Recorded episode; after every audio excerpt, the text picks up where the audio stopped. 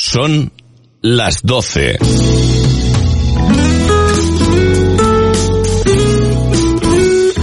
Radio Las Palmas FM.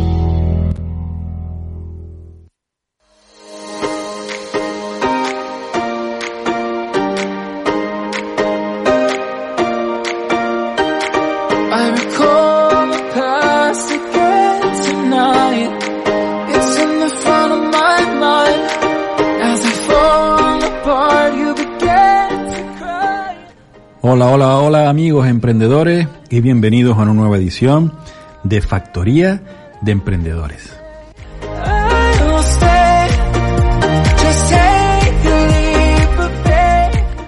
Te habla Carlos Jiménez con Presen Simón y al control técnico Juan Carlos Santomé.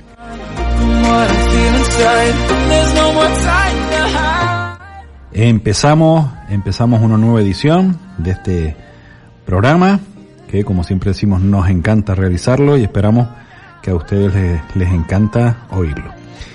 Eh, empezaremos con una pequeña píldora de cómo ganarle tiempo al tiempo. Una serie de consejos para que seas más eficaz, eficaz y efectivo a la hora de emplear tu tiempo, ¿no? que te sea más rentable. A continuación hablaremos con Sebastián López, que es el director de Innovación y Transferencia de la Universidad de Las Palmas de, Gran Canaria dentro del Vicerrectorado de Innovación y Transferencia. Y hablaremos de mm, el evento Suma, que es un evento que se celebrará mm, el mes que viene en junio y trata de unir o de presentar eh, las investigaciones que se están realizando en la universidad a las empresas por si hubiera algún matching interesante de desarrollo de esas investigaciones y y transferirlas a la, a la sociedad. Posteriormente hablaremos con Emilio Corchado, que es el CEO de y el, fundador de Startup Olé, que se dice que es el mayor evento en España de relacionado con las startups. Se desarrolla en Salamanca y bueno, vamos a ver qué nos cuenta Emilio. Y terminaremos el programa con una entrevista a Inés Vázquez, que es la CEO de Adalab, que es una escuela de formación digital para mujeres. Bueno, como ves, un programa súper, súper interesante que empezamos ya con esta píldora de cómo ganarle tiempo al tiempo. Carlos, socorro, no tengo tiempo para nada. Hay que, en tu entorno profesional, seguro que conoces a alguien que está agobiado, que, que le falta tiempo, que se queja, o tú mismo, que parece que los días se van terminando, ¿no? Se te escurren los días entre los dedos y parece que no terminas de avanzar.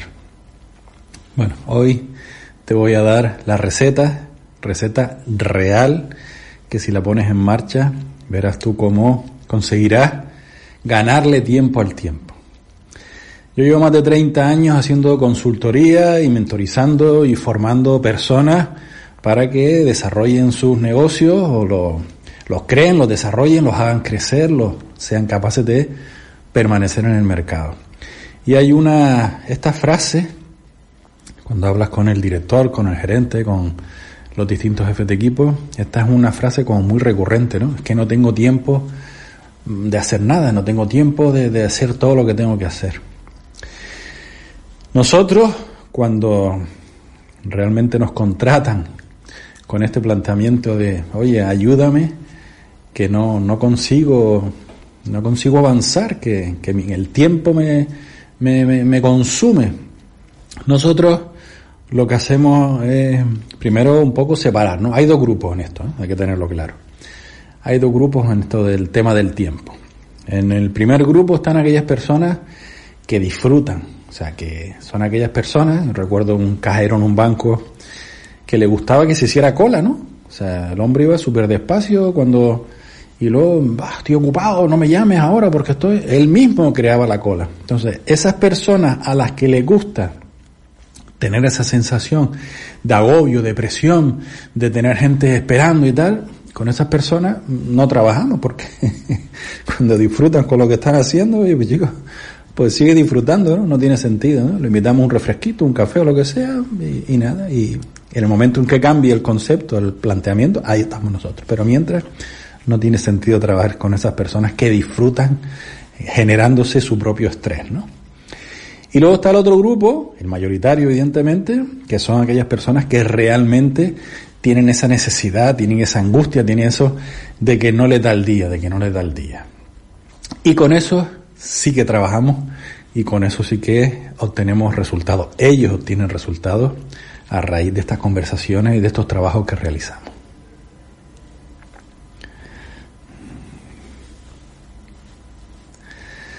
Lo primero que me gustaría que te quedara claro es que en el 99% de los casos la falta de tiempo está relacionada con un exceso de motivación.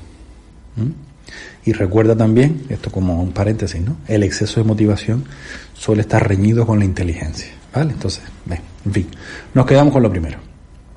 Que la falta de tiempo suele estar relacionada con eh, el exceso de motivación.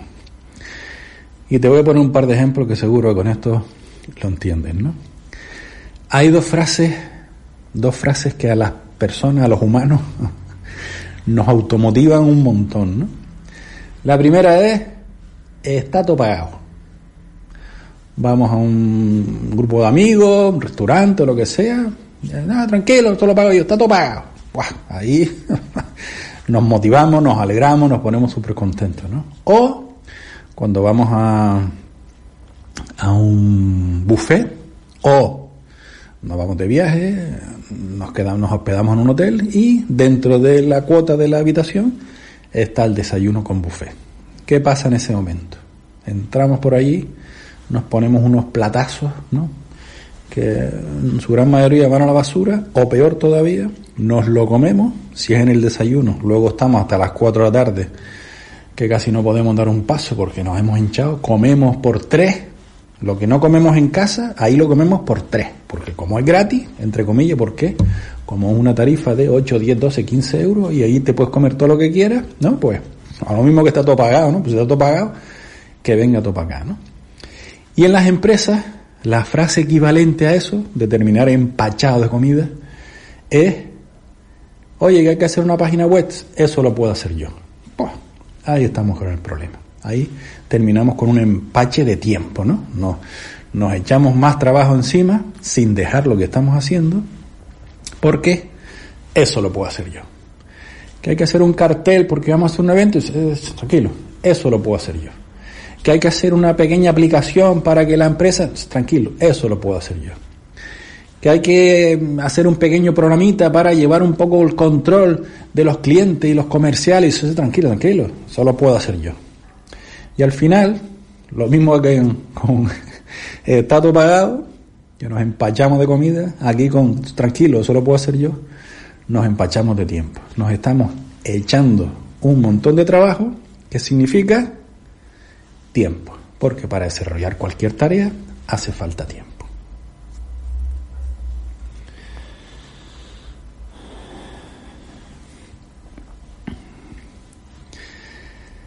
Y no solo es que haga falta tiempo, es que además tenemos otro vídeo en nuestro canal que, que, habla acerca del coste de oportunidad, que te recomiendo que lo veas también, porque también está relacionado con esto, ¿no? O sea, mientras estamos haciendo esa página web que no tiene nada que ver con mi, mi valor, el valor, mi propuesta de valor que yo le hago a la empresa, no tiene nada que ver, pero ya me encargo yo, estamos dejando de hacer otras cosas en ese momento. Entonces, también está relacionado y es importante también que veas ese vídeo.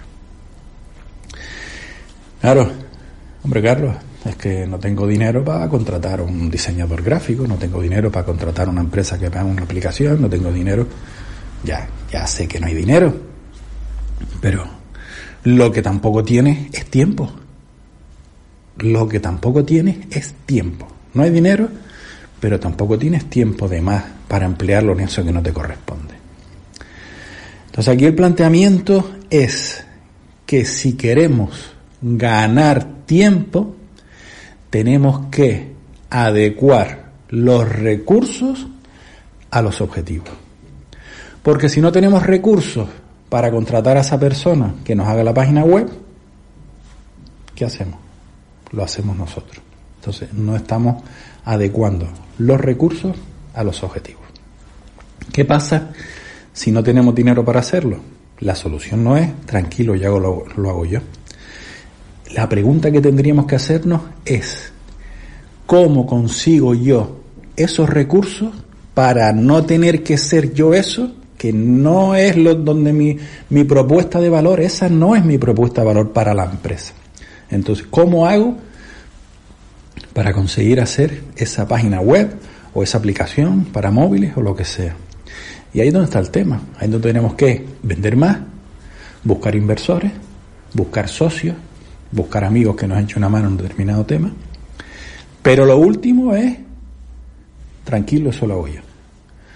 Porque si no, efectivamente nos estamos empachando de tiempo y terminamos con esa frase de Carlos, socorro, que no, no tengo tiempo para hacer nada, ¿no? La solución es sencilla, aquello de que no, prioriza lo importante, lo urgente, no sé qué. Eso será, eso después. Eso es para ser más eficaces con el tiempo que ya tiene. No, no, yo hablo delante. ¿Cómo no empacharte de tiempo? ¿Cómo gestionar mejor tu tiempo? Y la solución es clara. Tienes que ajustar los recursos a los objetivos. Si no hay recursos, los objetivos tienen que cambiar.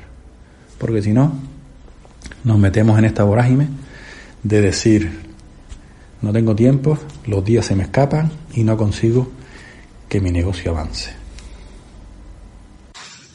Nuestra Universidad de Las Palmas de Gran Canaria, nuestra querida universidad, sigue, sigue en ese trabajo ingente productivo de, de hacer cosas, de, aparte de la formación, de la investigación, y también tiene que hacer la parte importante de transferencia y de visualización y comunicación. Contamos eh, en este ratito con Sebastián López, director de innovación y transferencia del Vicerrectorado de Investigación y Transferencia, si no me equivoco. ¿Es así, Sebastián? ¿O lo he dicho mal? Porque con tantos nombres y tanto cambio, la verdad. Es correcto, es correcto, Carlos. Muchas, gracias por la invitación, es correcto. Bueno, pues muchas gracias. Bien, eh, el, el, vicerrectorado, como bien dice su nombre, tiene que hacer esa investigación, esa innovación y se tiene que hacer esa transferencia. Y la transferencia significa intentar trasladar aquellas aquellas investigaciones, aquellos procesos, aquellos proyectos que se están desarrollando, trasladarlos a la sociedad. Una de las formas que tiene de hacer esto es con encuentros, como el que se va a celebrar próximamente el 29 de junio, un encuentro que se llama SUMA, que es el encuentro de IMA de Universidad Empresa. Bueno, pues primero, darte las gracias, Sebastián, por estar en ese puesto, eh, de, ayudar a divulgar y a transferir a la sociedad. Necesitamos, como decimos siempre nosotros, personas hacedoras que hagan cosas y que se traduzcan en, en, acciones reales, ¿no? Por lo tanto, gracias por estar en ese puesto de, de, labor institucional y ahora cuéntanos si te parece un poquito eh, líneas maestras a lo mejor desde tu dirección en cuanto a innovación y transferencia, un poco cuáles son tu, tus ideas y luego entramos, si te parece, en, en, el, en el hecho concreto de Suma, ¿no? que es una de, la, de las acciones concretas ¿no? que se van a desarrollar. Perfecto, sí, pues mira, eh, muchas gracias en primer lugar, Carlos y Presen, por permitirnos esta oportunidad de expresar nuestras ideas a través de ustedes y también hacer eh, un llamamiento a la participación para el evento Suma. Entonces, en, en, concreto, la dirección que yo ocupo es la dirección, como tú muy bien has dicho, de innovación y transferencia. Y nuestra idea fundamental es eh, fomentar que haya una mucha mayor colaboración público-privada de tal manera que la universidad colabore con el sector privado, típicamente en el marco de proyectos, y de ahí salgan cosas interesantes, ¿no? Eh, esas cosas interesantes pueden ser para la universidad la financiación de nuevas líneas de investigación y también para la, empresa, para el sector privado, el desarrollo de productos innovadores que pueden satisfacer de mejor medida, mejor manera a, a sus clientes. ¿no? También es muy importante y es estratégico para nosotros eh, que el conocimiento de la universidad salga a través de la creación de spin-offs universitarias, que es decir, que la investigación que realizan de calidad nuestros investigadores, pues al fin y al cabo se pueda cristalizar también en spin-offs universitarias, y estamos trabajando bastante dentro de ese tema, para que se constituyan como empresa y puedan acceder a una serie de recursos que no pueden como universidad, pero que sí pueden como empresa, y a partir de ahí también ser eso una fuente de transferencia de, de conocimiento. Entonces, digamos que eso serían un poquito las líneas maestras que nos hemos trazado dentro de esta dirección, que si quieres después comentamos más en detalle, ¿no? Entonces, en concreto, pues efectivamente, ¿cómo se consiguen esto? Pues con diferentes acciones de dinamización y una de ellas es el evento suma. El evento suma. Eh, Sebastián, disculpa, antes de entrar en el evento suma, eh, lleváis 30 días eh, escasos. Habéis tomado posesión de, de, vuestros cargos, estáis funcionando 30 días escasos, pero estáis eh, con mucha actividad y realizando muchas, eh, bueno, abordando muchas cuestiones de interés, entre otras cosas, pues esos planes, ¿no? De, que, que tenéis que ejecutar. a mí me gustaría saber, eh, ya que estás en el puesto en el que estás y estamos hablando de transferencia, eh, ¿qué es lo que crees que falta para acercar a la universidad a las empresas, ¿no? Para que se produzca esa conexión tan importante. Entiendo que, que, bueno, para empezar a trabajar y poner en marcha planes tienes que la, tener un diagnóstico de qué ha ocurrido de aquí para atrás, no para fustigarnos, sino para ver cuál es el punto de partida. Entonces, ¿qué es lo que, a tu entender, eh, faltaría para que ese encaje se dé? Bueno, pues esa es una muy buena pregunta, Presen. Eh, yo creo que faltan, faltan varias cosas, ¿no? En primer lugar, eh, tanto en la universidad como en el sector privado probablemente tenemos que tener otra mentalidad acerca de este tipo de colaboración que muchas veces la vemos como colaboraciones que bueno, que no son necesarias, que bueno, que no va con lo mío, pero cuando vemos que efectivamente esa colaboración se produce y vemos los resultados que hay para, la, para ambas partes, queremos más. Realmente está pasando eso. Entonces, eh, la, universidad, que es quizás la parte que más conozco, quizás muchos investigadores no ven que su investigación sea potencialmente transferible, y si lo es, no ven a lo mejor los beneficios del todo de colaborar con una empresa, y los hay muchísimos, entonces, bueno, eh, por, yo creo que tenemos que cambiar por las dos partes la mentalidad y a mí me gusta decir que de, ese, de, ese, de esa colaboración, en vez de estar en dos círculos cerrados cada uno de nosotros, que al fin y al cabo son dos ceros, que cuando nos juntemos esos dos ceros seamos un infinito y que a partir de ahí surcan infinitas posibilidades, ¿no? Eso yo creo que por un lado. Y por otro lado, que eso yo creo que efectivamente ya está empezando a pasar, es que hayan eh, políticas por encima nuestras a nivel principalmente regional y nacional que también fomenten ese tipo de actividades. Eh, desde ese punto de vista, el Ministerio, por ejemplo, ya está sacando muchos mm, convocatorios de proyectos. Ahora estamos inmersos en una de ellas, líneas estratégicas, en las cuales es necesario que haya colaboración público-privada. Es decir, no puedes presentar una propuesta si solo va a la parte pública o a la parte privada. bueno. eh, la Unión Europea esto hace tiempo que lo ve claro. Eh, si uno mira la, los proyectos H2020 y el nuevo programa marco que tenemos, que es el Horizonte Europa, vemos que, mmm, vamos, no sabría decirte, pero el 75%, si no más de la financiación, tiene que venir precisamente de esa colaboración entre centros de investigación públicos y empresas. Eh, también es verdad que el Ministerio ha sacado para los investigadores el concepto nuevo de sexenio de transferencia, que me explico, que es un mérito más que pueden alegar los investigadores que hacen transferencia que hasta ahora no era reconocido. Entonces, digamos que yo creo que la combinación se produce de primero tenemos que cambiar la mentalidad, tenemos que cada uno de nosotros, y en eso yo también estoy emperrado en hacer muchas acciones en la universidad, mostrarla a nuestros investigadores, que es al fin y al cabo la parte que me toca más, cuáles son los beneficios de esa colaboración, mostrarle también a las empresas los beneficios de esa colaboración y también dotarnos de una serie de herramientas a nivel gubernamental, principalmente regional, nacional y europeo, que precisamente incentiven que se produzcan ese tipo de cosas. El ejemplo lo tenemos ahora clarísimo con el tema de la vacuna. Eh, la verdad es que la pandemia ha abierto los ojos, ha, ha, causado muchas cosas malas, pero ha abierto los ojos a, a, muchas personas en este sentido. Y nos hemos dado cuenta de que al fin y al cabo, de que esa colaboración público-privada y que a partir de que la investigación se transfiera hacia la sociedad, ocurren cosas extraordinarias, ¿no? Como es precisamente que va a ser el mecanismo por el cual vamos a poder escapar de esto. ¿no? Entonces ya Estaba digo, pensando con esto que dices de la vacuna que creo que no ha habido nunca tanto científico a pie de calle, no hablando de PCRs, de tipo de, de tipo de pruebas, de, de, un montón de cosas que eh, bueno nos sonaban a chino y que de repente lo hemos incorporado a nuestro vocabulario, ¿no? Y, y que bueno pues de, alguna manera lo asumimos con total normalidad, lo cual efectivamente y apoyando lo que dices, a pesar de que la pandemia ha traído muchísimos, tiene esa, ese cara negra, no oscura y negativa, también eh, ha traído, tenemos que aprovechar aquellas cuestiones que puedan ser una oportunidad y en este caso eh, este, este deseo de la sociedad por saber más ¿no? y por qué involucrarse es importante, ¿no? Ya se han convertido hasta en conversaciones de guagua, tú. Yo que cojo la guagua siempre, ya escuchas a la gente y dice, no, pues se hizo el PCR y entonces está pendiente y tal, ¿no? Ah, pues yo la vacuna no, yo prefiero la de, la de AstraZeneca porque no sé qué tal, y, tú escuchas aquello en la guagua, ¿no? Y, además, solo mujeres, ¿no? Normalmente mujeres mayores, que las escuchas hablar con esa soltura, ¿no? De PCR, de no sé qué, de antígenos y tal, y dices tú, oye, pero esto qué ha pasado, ¿no? ¿Qué ha pasado?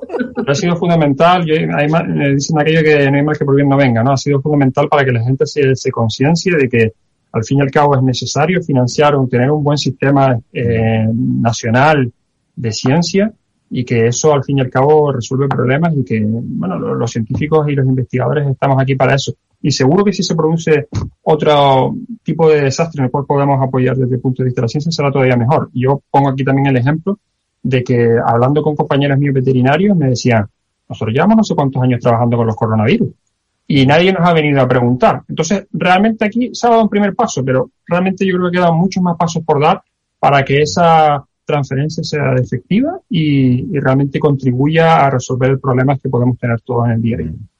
Y además, como tú bien, dices, como tú bien dices, desde los, desde los dos lados de la mesa, ¿no? Por una parte, la propia universidad, los propios investigadores que sean conscientes de la importancia de la divulgación y de la transferencia, que, hay que investigar, que es su trabajo, pero también eso viene en la medida de que su investigación lo permita, ¿no? Pues que eso se, traduzca y por otra parte las empresas que, que tienen que ser conscientes de que hay que innovar, de que hay que estar en la vanguardia de cada uno de sus sectores si no quiere salir centrifugado del mercado, ¿no? O sea que las dos partes se necesitan y las dos partes tienen que hacer ese esfuerzo, ¿no? Por supuesto, yo creo que las dos partes en ese sentido han abierto los ojos, ¿no? Y eh, en ese sentido nosotros estamos ya haciendo una serie de acciones desde el vicerrectorado, a pesar del poco tiempo que llevamos, precisamente para, para fomentar este tipo de acciones. Tenemos un programa bastante fuerte que yo espero que vea la luz en breve para fomentar la creación de spin-offs universitarios. Ahí se, va a apostar muy fuerte desde la universidad. Y también se han abierto los ojos por parte del sector privado. En ese sentido también esperamos en breve eh, poder presentarnos al rectorado, pero ya te adelanto que hay muchas eh, empresas que directamente, empresas potentes a nivel regional, que directamente han venido a nosotros y que nos han dicho, queremos diversificar, nos hemos dado cuenta de que no podemos apostar única y exclusivamente por esto. Me interesa además iniciativas que los cuales pueda colaborar con la universidad, fíjate lo que te digo, que sean totalmente diferentes a lo que es mi mainstream, totalmente diferentes a lo que es mi modelo de negocio donde yo soy fuerte. Quiero saber de cosas en las que ahora mismo no soy nada fuerte. Qué bueno. Y para eso ya se están dirigiendo a nosotros y, ya digo, espero que en breve también les avisaremos. Ahora mismo todavía por motivos de confidencialidad no se puede, pero en breve espero poder avisarles de que este tipo de iniciativas de la luz y, si divulgarlas. y aquí estamos nosotros. Eh, que la empresa claramente ha venido hacia nosotros y nos ha dicho les necesitamos y nosotros necesitamos de ellos y está viendo este tipo de simbiosis que es muy interesante. Qué bueno, me alegro. Presen, disculpa que te interrumpía. No, eh, quería saber, eh, bueno, pero era más una curiosidad que otra cosa. Del lado que tú estás, Sebastián, eh, ¿crees que falta algo de espíritu emprendedor? ¿Qué decir? Hay fantásticos investigadores e investigadoras y se está demostrando hay una hay una calidad de, de, ese trabajo científico mm, bueno que no se puede cuestionar pero crees que faltaría un poco de eh, sangre emprendedora para de alguna manera empujar a que esta, estas spin-off que estás comentando ahora mismo pues puedan ser una realidad más pronto que tarde.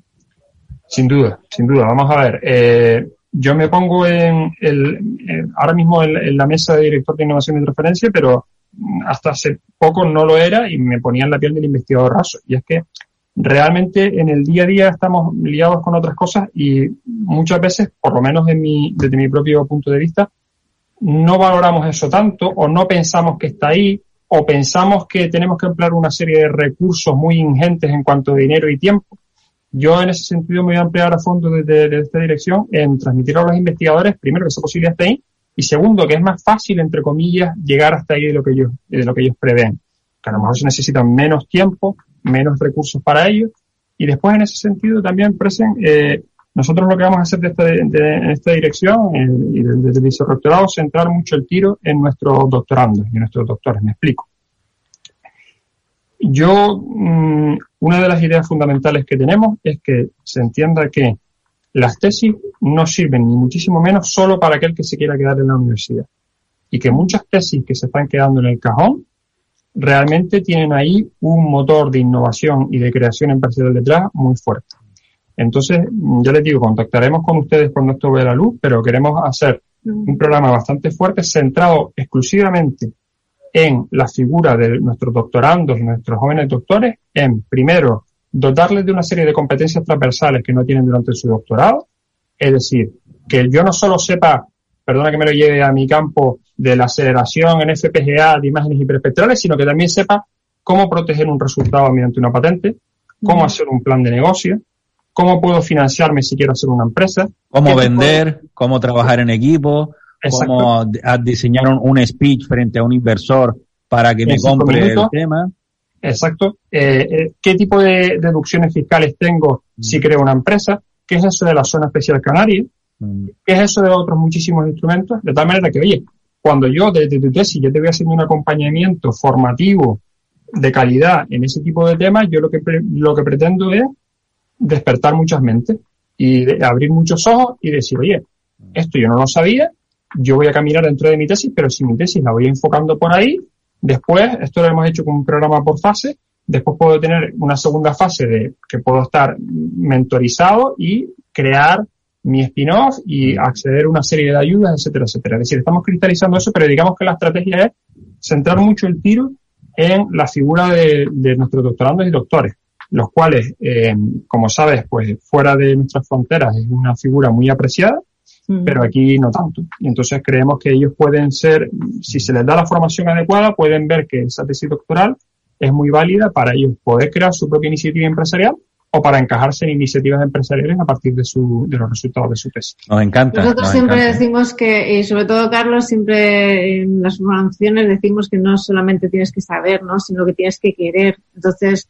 es muy, muy importante también que ellos sepan que pueden hacerlo, ellos y ellas, pero que además quieran hacerlo, ¿no? Entonces, eh, eso sí que es un cambio de mindset muy, muy importante que yo creo que al final es lo que da un salto cualitativo. Eso es lo que marca la diferencia, la realidad es el querer hacer las cosas es lo que marca la diferencia. Bueno, y en esto también, eh, eh, yo creo que este programa va a tener bastante fuerza porque además está perfectamente alineado, que el otro día tuve una reunión con mi homóloga en, la Universidad de La Laguna, con Raquel Marín, la directora de la otra Universidad de La Laguna, un fenómeno en estos temas, en temas de divulgación, en temas de transferencia y en su campo es el de la neurociencia. Y comentábamos el otro día en una primera reunión que teníamos lo asombrados que estábamos de lo igual que pensábamos en estos temas. Eh, y comentábamos decir, parece que, que, está hablando soy yo en vez de tú. Entonces, bueno, de esa fuerza también de estar en esa perfecta sintonía con la Universidad de, de La Laguna, pues estamos haciendo fuerza para que esto al fin y al cabo cale en Canarias, que es lo que nos, que nos interesa. Qué bueno. Qué bueno. Pues vamos a Suma, Sebastián. Vamos a Suma y vamos a contarle a todos nuestros oyentes qué es Suma, qué implica que se celebre este evento y qué se pretende conseguir con él. Estupendo. Mira, pues Suma es un evento que va a ser 100% online y 100% gratuito, que va a tener lugar el 29 de junio, en el cual eh, la idea es clara. Es decir, lo que vamos a hacer es mostrarle al sector privado, y ahora definiré un, poquito mejor qué, entendemos por eso, mostrarle al sector privado y también a otras administraciones públicas qué investigación de calidad realizamos en nuestra universidad, pero con nombre y apellidos. Y nombre y apellidos es con capacidad de ser o con potencial de ser transferida a ese sector privado o a otras administraciones. Es decir, no estamos centrándonos en este evento, que también, por supuesto, tiene una relevancia fundamental dentro de una universidad de investigación básica, que, en este evento va de otro tipo de investigación que puede ser transferida. Entonces, eh, ¿qué estamos haciendo dentro de este evento Suma? En primer lugar, nos estamos eh, reuniendo con nuestros investigadores. Ya tenemos un conjunto de cerca de 30 propuestas, en las cuales estamos trabajando mucho con ellos para algo que comentaba antes también Carlos, para esa investigación poder poner en un formato, en un lenguaje que digamos que una persona no experta en ese tema pueda entender desde una empresa privada. ¿Vale? Eso sería una primera fase. Una segunda fase, vamos a contactar con muchísimas empresas que eh, lo interesante en este evento Suma es que al ser online podemos acceder no solo a empresas locales, regionales, sino también a nivel nacional. En ese sentido vamos a invitar a muchísimas empresas para que ellos nos muestren qué necesitan ellos. Esa segunda fase vamos a hacer un trabajo con ellos en el que nos digan, oye, yo estoy interesado en participar y, por ejemplo, me interesan estos retos dentro de la economía azul, por ejemplo, supongamos, o cualquier otro problema que yo tenga identificado. Entonces, una vez que yo tengo lo que pueden ofrecer los investigadores por un lado y lo que necesitan las empresas por el otro, vamos a hacer un matching de tal manera que en el evento Suma vamos a hacer sesiones muy específicas. En ese evento Suma vamos a hacer sesiones en las cuales nuestros investigadores podrán comentar a empresas que ya han mostrado un potencial interés en esos temas qué es lo que trabajan y después podremos tener sesiones virtuales de networking posterior. ¿Vale? De tal manera que se pueden hablar de, oye, vamos a ver cómo cristalizamos esto después, si vamos a un tipo de subvención del CDETI, etcétera, etcétera. Eh, también dentro del sector privado vamos a invitar a muchísimos que ya han confirmado su presencia, a muchísimos fondos de inversión. ¿Por qué? Porque esto entendemos que en la actualidad, probablemente también propiciado por la pandemia, es un actor el cual tenemos que considerar dentro de este tipo de eventos sí o sí. Cada vez hay más eh, iniciativas de tipo venture capital y cosas de este estilo, en el cual son fondos que tienen un determinado dinero para eh, invertir en algo que consideran innovador, algo que consideran que diversifica y en principio sin una temática cerrada. Con lo cual ellos van a estar eh, escuchando las propuestas de nuestros investigadores y a partir de ahí eh, podemos, podemos caminar bastante. Entonces, ese es el espíritu del evento Suma y a mí también me gustaría, me gustaría comentar que para, para el acto inaugural hemos eh, invitado a, a, muchas personas de diferentes ámbitos, pero que ya tenemos confirmada la presencia para, bueno, para hablar un poco de la relevancia del evento de la Secretaria de Estado del Ministerio a nivel de Innovación, eh, Teresa Riesgo, una persona experta en este tema que además ocupa el cargo de presidenta del CDE. Entonces ella va a estar en la, en la inauguración de, del evento y al fin y al cabo esperemos que, que con todo este tipo de iniciativas pues podamos de alguna manera contactar con el mayor número de empresas posible y que al fin y al cabo nuestra investigación de calidad que se hace con esos apellidos de con potencial de transferencia eh, sea bien recibida por las empresas y a partir de ahí puedan surgir muchas oportunidades. ¿Cuáles son esas oportunidades? Oye, vamos a un CDT juntos, vamos a un líneas estratégicas juntos, vamos a un Horizonte Europa juntos con estos y además yo conozco a alguien en la DTU en Dinamarca que también le toca estos temas y a partir de ahí que se produzcan ese tipo de, de. Entonces tenemos, Sebastián, por un lado los eh, investigadores, investigadoras, por otro lado las empresas. El, en suma de 2019, si no me equivoco mucho, hubo ponencias, que no sé si este es el formato para este año, también ponencias, eh, ponencias de empresas y ponencias de investigadores. Y también hubo la posibilidad de que hubiera asistentes. Entonces, eh, ¿cómo está planteado este año, el, bueno, pues está, hay posibilidad de, asisten de asistentes fuera de, de, empresas y de investigadores, investigadoras o, o, cómo se plantea la cuestión? Pues muy buena pregunta también. Es exacta, prácticamente igual que la del 2019, pero en vez de ser presencial, que también tiene su ventaja, eh, lo vamos a hacer online por todo este tema, ¿no? Entonces, uh -huh. bueno, con el, con el online perdemos ese tema del contacto directo, pero tenemos una ventaja desde un punto de vista fundamental, y que uh -huh. es que vamos más allá de nuestras fronteras. Al fin y al cabo, decirle a una persona de Madrid que viniera a un evento suma presencial, pues era más costoso. Sin embargo, ahora decirle a una persona en el País Vasco, una de las comunidades autónomas que mayor innovación hace, que esté atento porque va a haber una sesión sobre energías renovables, pues va a tener que conectarse una horita y a partir de ahí va a tener toda la información. Entonces, digamos que cada, cada formato tiene sus ventajas y sus inconvenientes. Mm. Y por supuesto que sí, que va a estar abierto a todo el que se quiera, a todo el que se quiera conectar, tanto desde el sector público como desde el sector privado, como un oyente cualquiera que pueda, quiera conectarse porque por lo que sea le interesa un tema en concreto. Para concretar un poquito, Sebastián, eh, imagínate que yo me inscribo, tengo una empresa, me inscribo sí. al Suma, mm, ¿qué voy a ver? O sea, ¿cómo va a ser mi interacción? ¿Va a ser eh, de escuchar o voy a participar? ¿Va a haber, no sé, mesas de debate o con lo que tú decías antes de ese networking? Voy a poder, si hay algún investigador que me ha gustado su proyecto y quiero tal, durante el evento va a haber un uno por uno o después uno se apunta en unas listas, no sé, cuéntame un poquito para yo que soy una empresa interesada en, innovar, que quiero, como tú decías antes, oye, ya tengo mi negocio, pero ahora quiero dedicarme a otra cosa, ¿cómo, cómo voy a vivir yo el evento? Desde que a las nueve de la mañana arranque, ¿qué, qué, ¿cómo lo voy a vivir? Pues lo primero que vamos a hacer para, para no mm, hacerles perder el tiempo a las empresas y también para que sea lo más efectivo posible es rellenar ese muy pequeño cuestionario de cinco minutos en el cual tú digas como empresa cuáles son los problemas que a ti te interesan resolver, cuáles son los retos que tienes por delante. Okay. De tal manera que después se haga un matching con lo que podemos ofrecer desde la universidad y se hagan sesiones temáticas específicas de un tiempo limitado, en el cual en esas temáticas van a estar los investigadores y las empresas que han mostrado interés en esos temas en concreto. Posteriormente a eso, dentro del evento, se van a también eh, facilitar a aquellas personas que les interesan espacios virtuales de conversaciones privadas.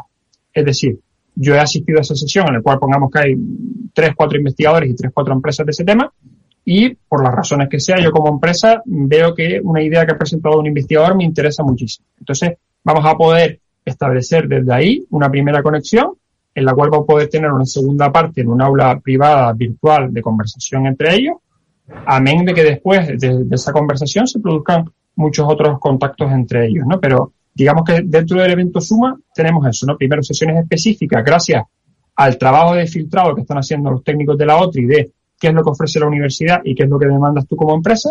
Y después también dentro del evento Suma, ese networking del que hablaba antes Presen en las, en, cuando fue presencial, que se daba ahí mismo con un café, de decir, oye, esto me interesó, tal, lo que sea. Bueno, pues ahora lo vamos a hacer con un aula virtual. Tenemos ya la herramienta que te permite crear aulas virtuales y en el cual mm, ese investigador junto con esa persona de esa empresa se pueden reunir y tranquilamente hablar del tiempo que, que crean conveniente. Y sesiones, no sé, como decías antes, de energía solar. Eh, va a haber sesiones abiertas, por así decirlo. O sea, a las 10 hay una sesión de una, una, una ponencia de agricultura. Va a haber eso y entonces aquella empresa que no tenga, en fin, que oye, mira, yo lo que quiero es ver un poco qué es lo que hay y tal, eh, aparte de los encuentros uno por uno un poco más específicos, yo lo que quiero es escuchar las distintas ponencias, que no sé si va a haber, y, y, y estoy ahí escuchando y aprendiendo. Sí, sí. Sí, nosotros establecemos dos tipologías de participantes desde el sector privado, ¿no? Una tipología que es, yo tengo una empresa de este sector y me interesa por las razones que sean única y exclusivamente lo de este sector y por lo tanto, si por ejemplo mi sector es el de economía azul, pongamos el caso, me conecto a la franja temática esa que tenemos ahí y otro tipo de empresas que a lo mejor pueden estar ahí más incluidos los, las personas de, que vienen de fondos de inversión o empresas que han detectado que quieren diversificar y en el cual pueden estar conectadas a todas las sesiones, en las cuales se va a hablar de temas muy diferentes y a partir de ahí mm, tomar las decisiones o iniciar los contactos que crean convenientes. Perfecto. ¿Vas a comentar algo, Prese? Sí, bueno, quería, tenía curiosidad también. Yo soy muy curiosa. Carlos me dice siempre que soy demasiado curiosa, pero ahí No, pues nosotros encantados, encantadísimos, la verdad que sí. Eh, eh, eh, ¿Vais a medir de alguna manera todas estas interacciones que se den a lo largo del evento? ¿Vais a obtener esos resultados? ¿Vais a elaborar un informe que digas, oye, pues ha surgido todas estas iniciativas eh, de este encuentro? ¿Cuáles tienen posibilidades de desarrollo? ¿Cuáles vamos a postergar? Un poco cómo vais a abordar esta cuestión, porque entiendo que se va a obtener una información muy rica de este encuentro. Sí, efectivamente. Sobre todo aquí en la época en la que estamos, este tipo de información es vital para nosotros. Entonces, lo que vamos a mm, coleccionar, que ya estamos coleccionando ya, es un conjunto de estadísticas en las cuales nos parece muy interesante, oye, ¿qué empresas tienen interés en qué temas? ¿Vale? Y esto para nosotros es una información muy valiosa. Eh, no solo para este evento, sino para, para eventos posteriores, ¿no? Eh, y también iniciativas que surjan de aquí. Por ejemplo, en un evento muy parecido a este, solo solemos poner como ejemplo, que ahora mismo la, Universidad de Las Palmas de Gran Canaria cuenta con un proyecto de los últimos de H2020, que es el proyecto Guariza, que tiene una financiación muy jugosa y en el cual surgió de este tipo de, eventos, en el cual yo presento esto, tú presentas esto otro, oye, esto me interesa, lo podemos combinar en una, en una misma herramienta, nos podemos combinar de una manera y a partir de ahí surgió uno de los proyectos, digamos, un proyecto que recibe una gran cantidad de financiación por parte de la Universidad de Las Palmas de Gran Canaria. Por lo tanto, efectivamente, lo, primero que vamos a recolectar son datos estadísticos del tipo de participación, de las temáticas en concreto y también de acciones que se puedan derivar a partir de este encuentro a futuro. Muy bien, Sebastián. Lamentablemente, el tiempo de la radio, bueno, el tiempo en general se acaba, ¿no? bueno, tenemos que ir terminando y lo que sí te pediría es un poco eh, todas aquellas personas interesadas, cómo se inscriben, qué tienen que hacer, en fin, entiendo que es un evento gratuito, me parece que lo comentaste, pero lo, reforzamos aquí, que es un evento gratuito, y todas aquellas personas interesadas, qué tienen que hacer para poder acceder a, al encuentro. Bien, sí, pues fundamental. Gracias, Carlos, porque a mí se me había, se me había despistado con este tema.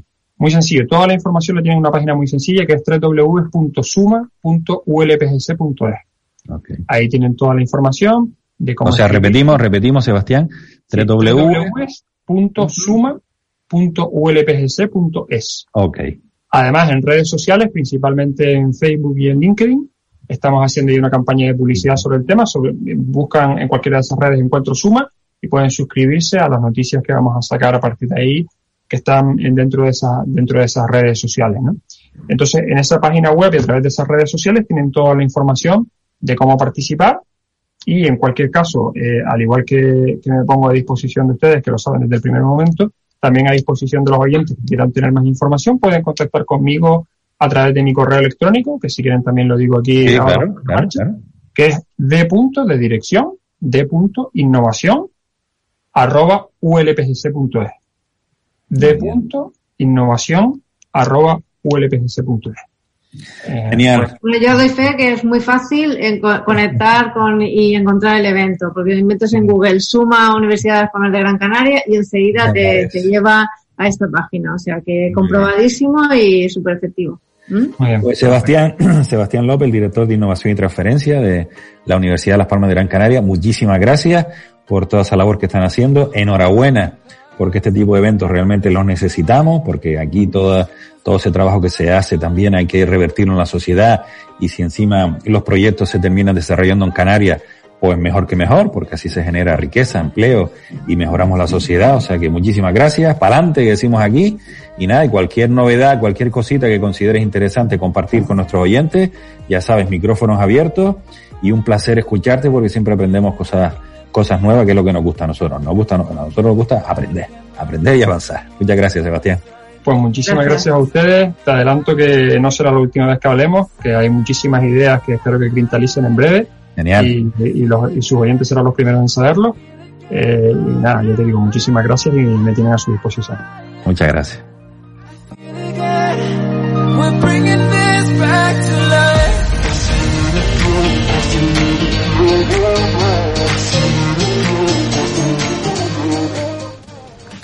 Hacemos una paradita para la publicidad y eh, vamos a entrevistar a Emilio Corchado, el CEO y el fundador de Startup. En Spark Gran Canaria llevamos más de 30 años a tu lado. Apoyamos lo nuestro porque somos canarios como tú y amamos nuestra tierra. Tu futuro es tuyo y nuestro. Siempre comprometidos. Siempre a tu lado. Spark Gran Canaria. Siempre cerca de ti.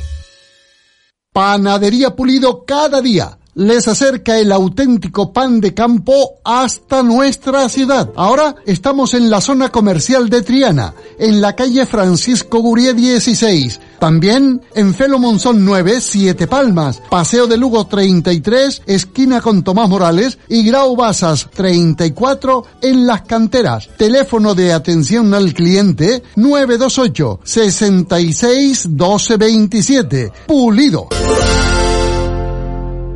Este próximo sábado, 15 de mayo, a partir de las 8 de la noche, fútbol en Radio Las Palmas. Unión Deportiva Las Palmas, Zaragoza. Narrado en las voces de Jaime e Ismael Omar y Carlos Santana. Radio Las Palmas, cada día algo único. Los lunes y jueves a las doce y media de la mañana en Radio Las Palmas hablamos de salud con el Dr. Vázquez, ofreciéndote claves y consejos para una vida más saludable. Y todo el año, las 24 horas del día, te atiende en el teléfono 644-929190. Recuerda, 644-929190. Para más información visita joseluisvázquez.es o escribe a info arroba joseluisvázquez.es. Ya son más de 25 años los del Dr. Vázquez comprometido con el bienestar y estará encantado de atenderte. Y no lo olvides. Circudol, con un concentrado de plantas y vitaminas, te ayuda a mantener una correcta circulación de retorno. Pide Circudol en herbolarios y para farmacias y evita molestias en tus piernas. General Courier, mensajería y transporte urgente, local, islas, nacional e internacional. General Courier, paquetería y carga a todo el mundo. General Courier, recogidas y distribución. General Courier, Grupo Maresa Logística. General Courier, 902-196-287. Confíe en un líder. Canarias se vacuna. Si tienes más de 60 años, este fin de semana puedes vacunarte contra la COVID-19 en Infecar y en Expo Menoneras de 10 de la mañana a 5 de la tarde, presentando tu tarjeta sanitaria y tu DNI. Consejería de Sanidad, Gobierno de Canarias.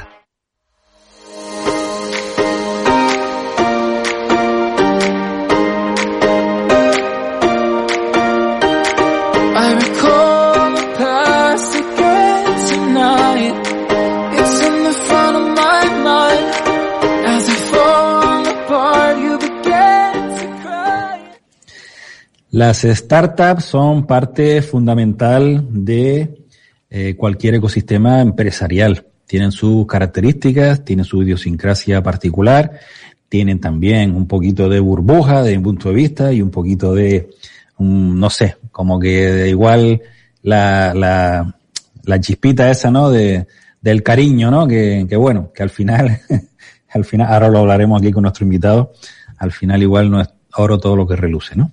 Bueno, Emilio Corchado es el CEO y fundador de Startup Olé, un evento que se considera el mayor evento de emprendimiento de España. Emilio, muchísimas gracias por estar este ratito con nosotros, compartiendo y, que, y, enseñando a nuestros oyentes y a mí mismo, pues muchísimas cosas que seguro que nos cuentas interesantes de este fantástico mundo de las startups. Carlos, muchísimas gracias y, también a, los oyentes, gracias por, por estar ahí por eh, permitirme compartir con vosotros este ratito. Muy bien. Bueno, Emilio, nosotros que siempre somos muy curiosos y, siempre centramos nuestros programas en las personas, lo que nos gusta conocer es, de entrada es eh, quién es Emilio Corchado, de dónde viene, cuál ha sido un poco su trayectoria profesional y para luego dar paso a ese momento cumbre en el que dice voy a montar esto de Startup Olé, ¿no? Cuéntanos un poquito cuál es tu trayectoria profesional y un poco tus inquietudes y tus avances, ¿no? Que también nos interesa mucho como aprendizaje también, ¿no? Pues bueno, eh, en la actualidad eh, yo soy profesor, soy catedrático de, de, Universidad de Ciencias de la Computación, Inteligencia Artificial, lo cual funcionario y emprendedor a veces no, no, no va de la mano. bien. Es, es, casi algo perpendicular, el producto es cero, ¿no? Eh, pero no, no, la verdad es que, mm, bueno, eh, como bien dices un poco, eh, la verdad que mis inicios fueron nada, nada que ver con el emprendimiento, ¿no? Yo estudié, estudié la carrera de, de físicas, eh, me encantó, eh, una carrera muy dura, la verdad que, pero bueno, eh, son las carreras que, que cuando acabas pues eh, sales un poco fogueado de todo, ¿no? Y los problemas eh, son retos, ¿no? Eh, entonces, eh, desde ese punto de vista, pues muy interesante, ¿no? Luego hice mi doctorado en, en inteligencia artificial, aunque lo presenté en la Universidad de Salamanca, pero lo hice Físicamente estuve en, en Escocia, en, eh, en, Glasgow y bueno, pues eso me permitió eh, enfrentar. Abrir la, mente, ¿no? Y abrir la mente, ¿no? Sí, claro. Bueno, yo siempre he sido una persona que me ha, que me ha gustado mucho estudiar en el extranjero. Si me permites, estudié un año en, en Liverpool, en la Universidad de Liverpool, con una primera beca Erasmus. Luego en aquel tiempo se podían hacer dos becas Erasmus eh, para el doctorado ya sin, sin recibir el apoyo económico, solo, solo la matrícula, digamos, poder, poder estudiar. Y estuve en Groningen, en Holanda, en la Universidad de Groningen.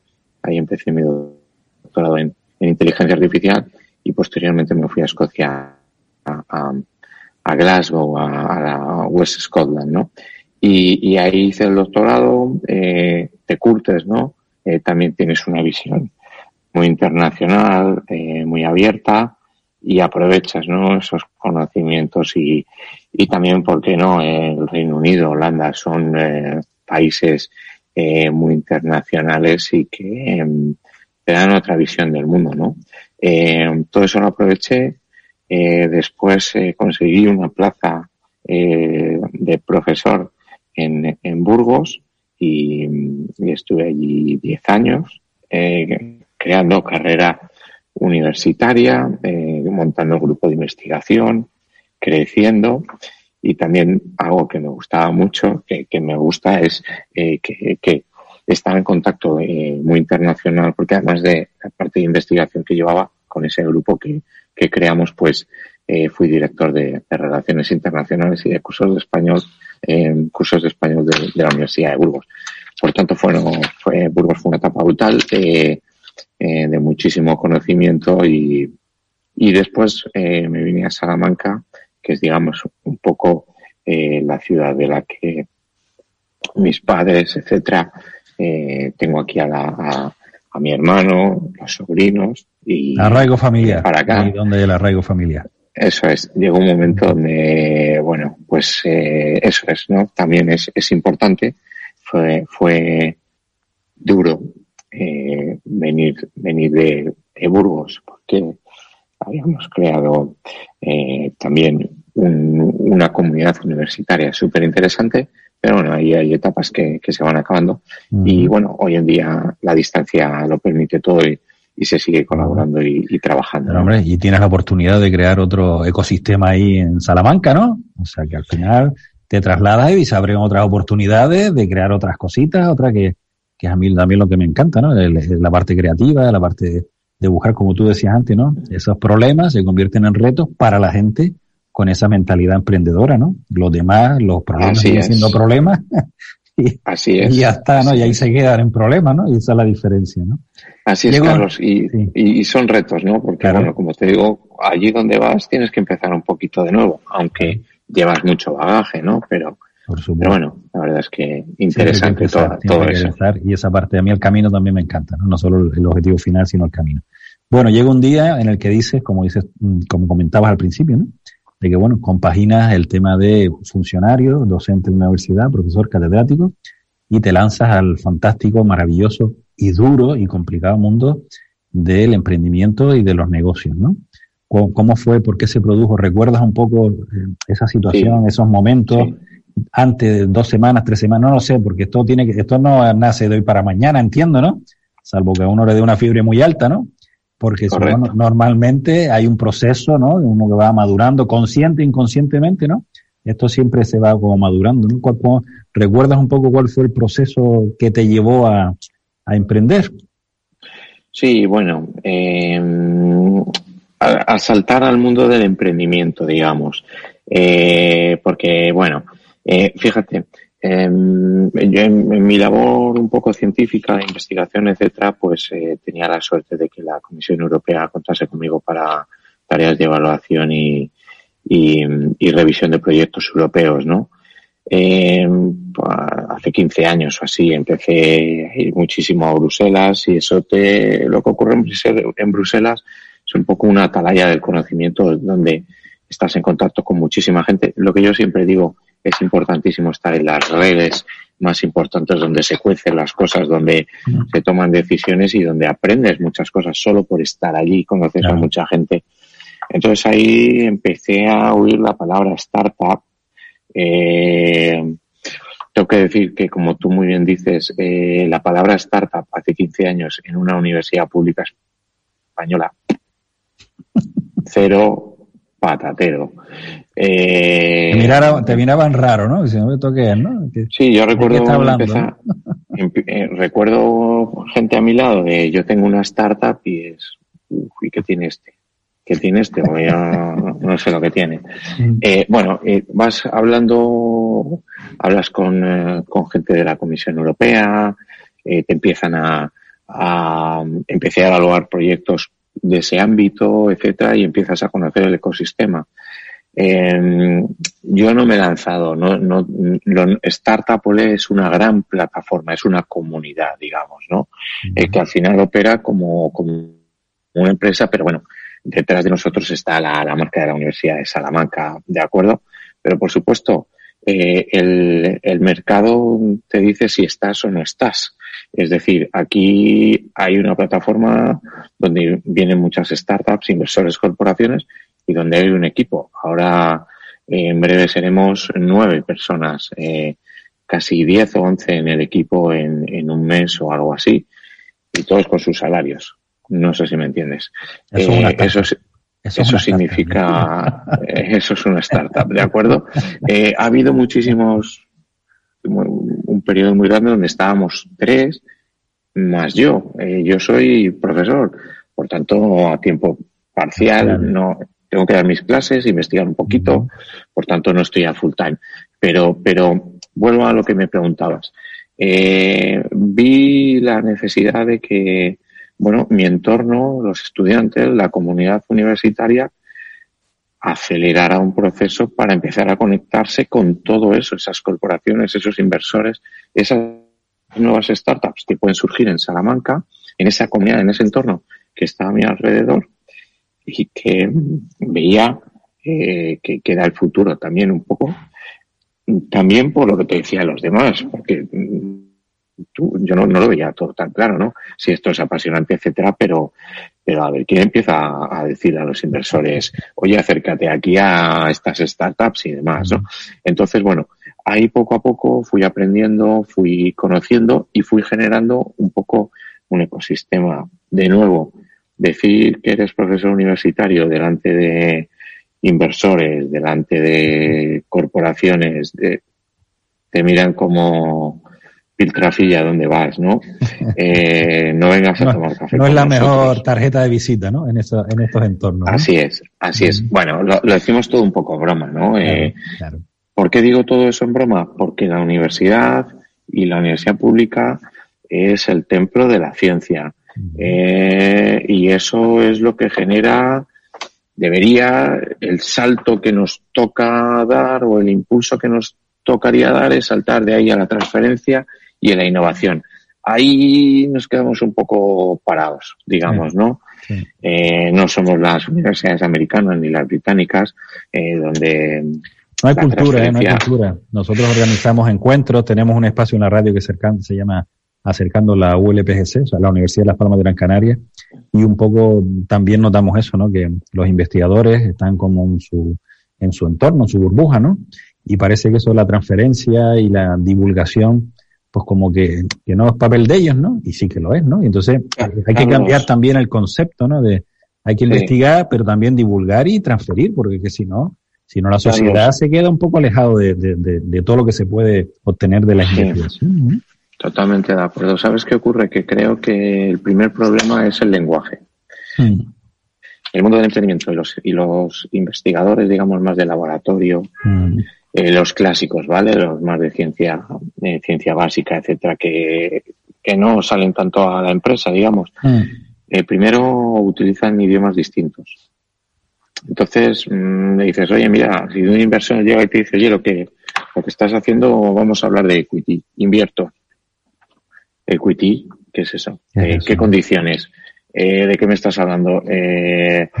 ¿Cuánto costaría desarrollar el producto mínimo viable, ¿no? Para empezar a trabajar. Un MVP, y, valorar, ¿no? Y si eso qué es, ¿no? Y, esto de qué va, y, para qué, ¿no? ¿Y para qué?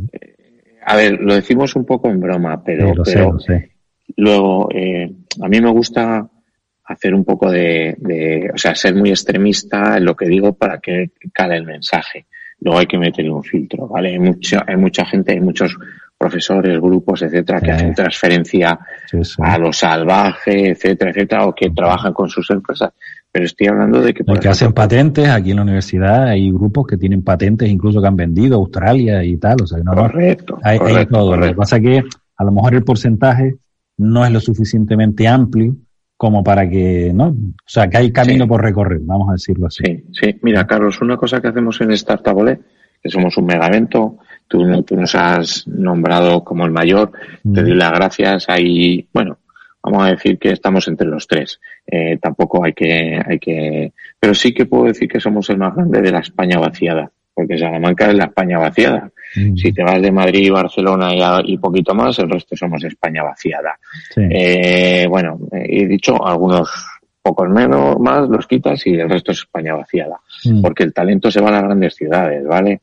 Eh, generar posibilidades, digo grandes posibilidades es muy complicado en, ciudades pequeñas o, medianas, ¿no?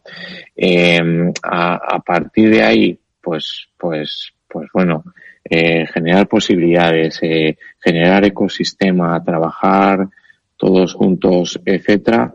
Eh, esto es un poco, vuelvo al principio, lo que nos motivó para, para generar Startup Ole, Carlos. Ah, y lo que te iba a decir es que en Startup Ole hay un edificio propio para emprendimiento de universidades.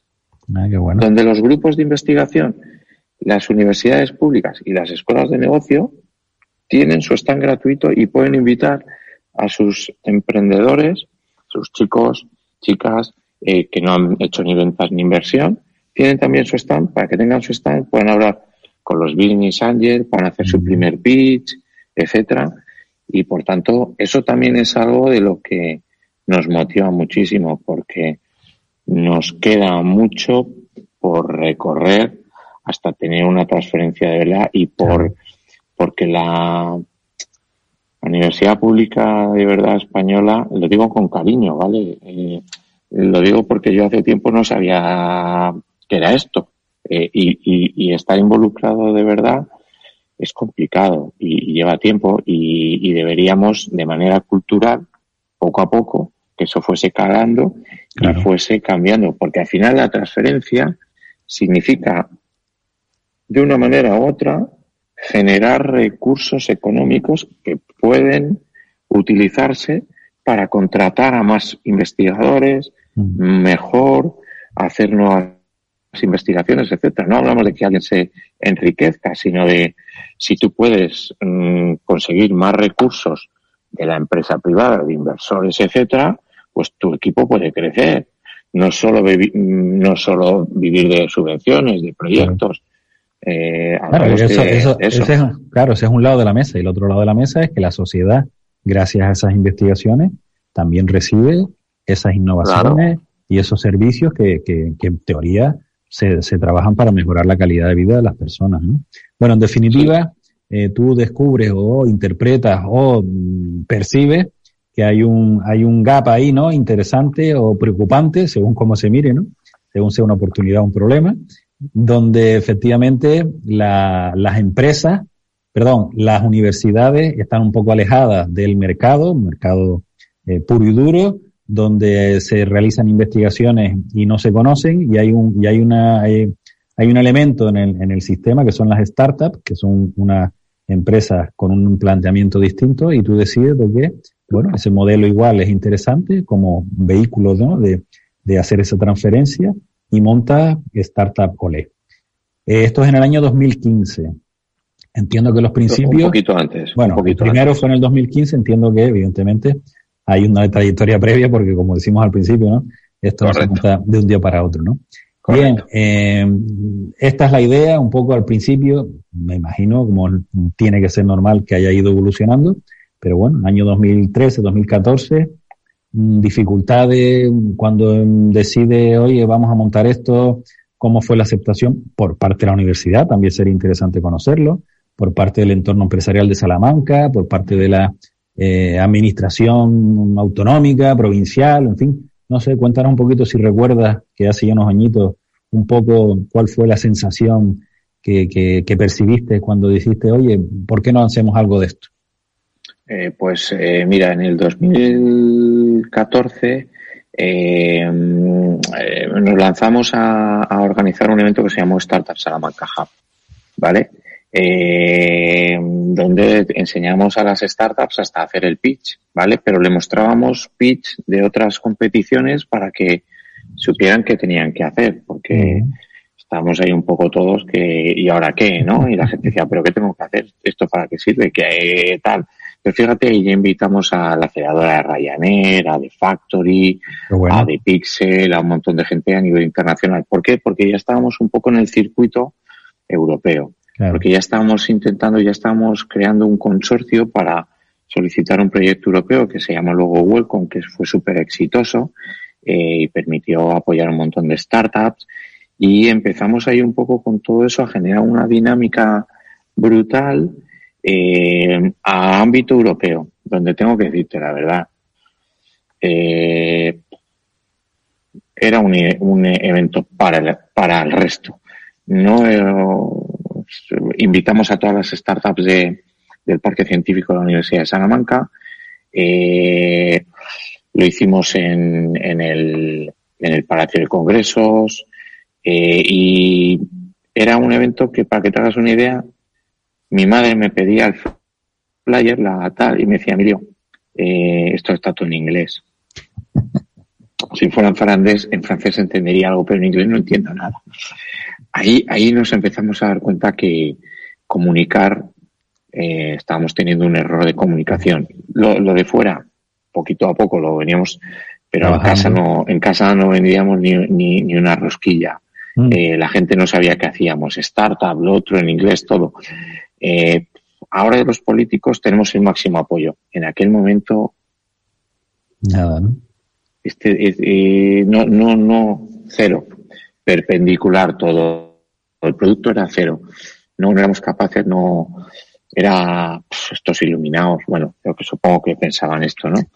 Pero claro, empezamos, empezamos años, años, años y cada vez venía más gente de fuera. Claro. Pero aquí no, no, nada, cero. En Salamanca muy poquito, ¿no?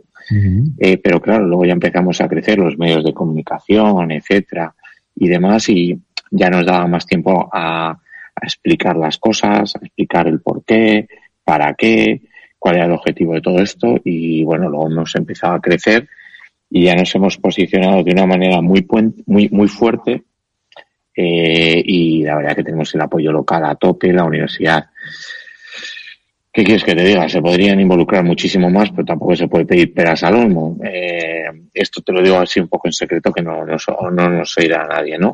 Eh, pero, por ejemplo, las escuelas de negocio privadas saben de lo que va esto. Entonces meten muchísima potencia. Aquí, pues sí, nos dan, nos dejan los espacios, lo otro, no nos mete nadie el palo en la rueda. Eso es, importante. Que ya eso ya es bueno. En este momento nadie nos mete el palo en la rueda.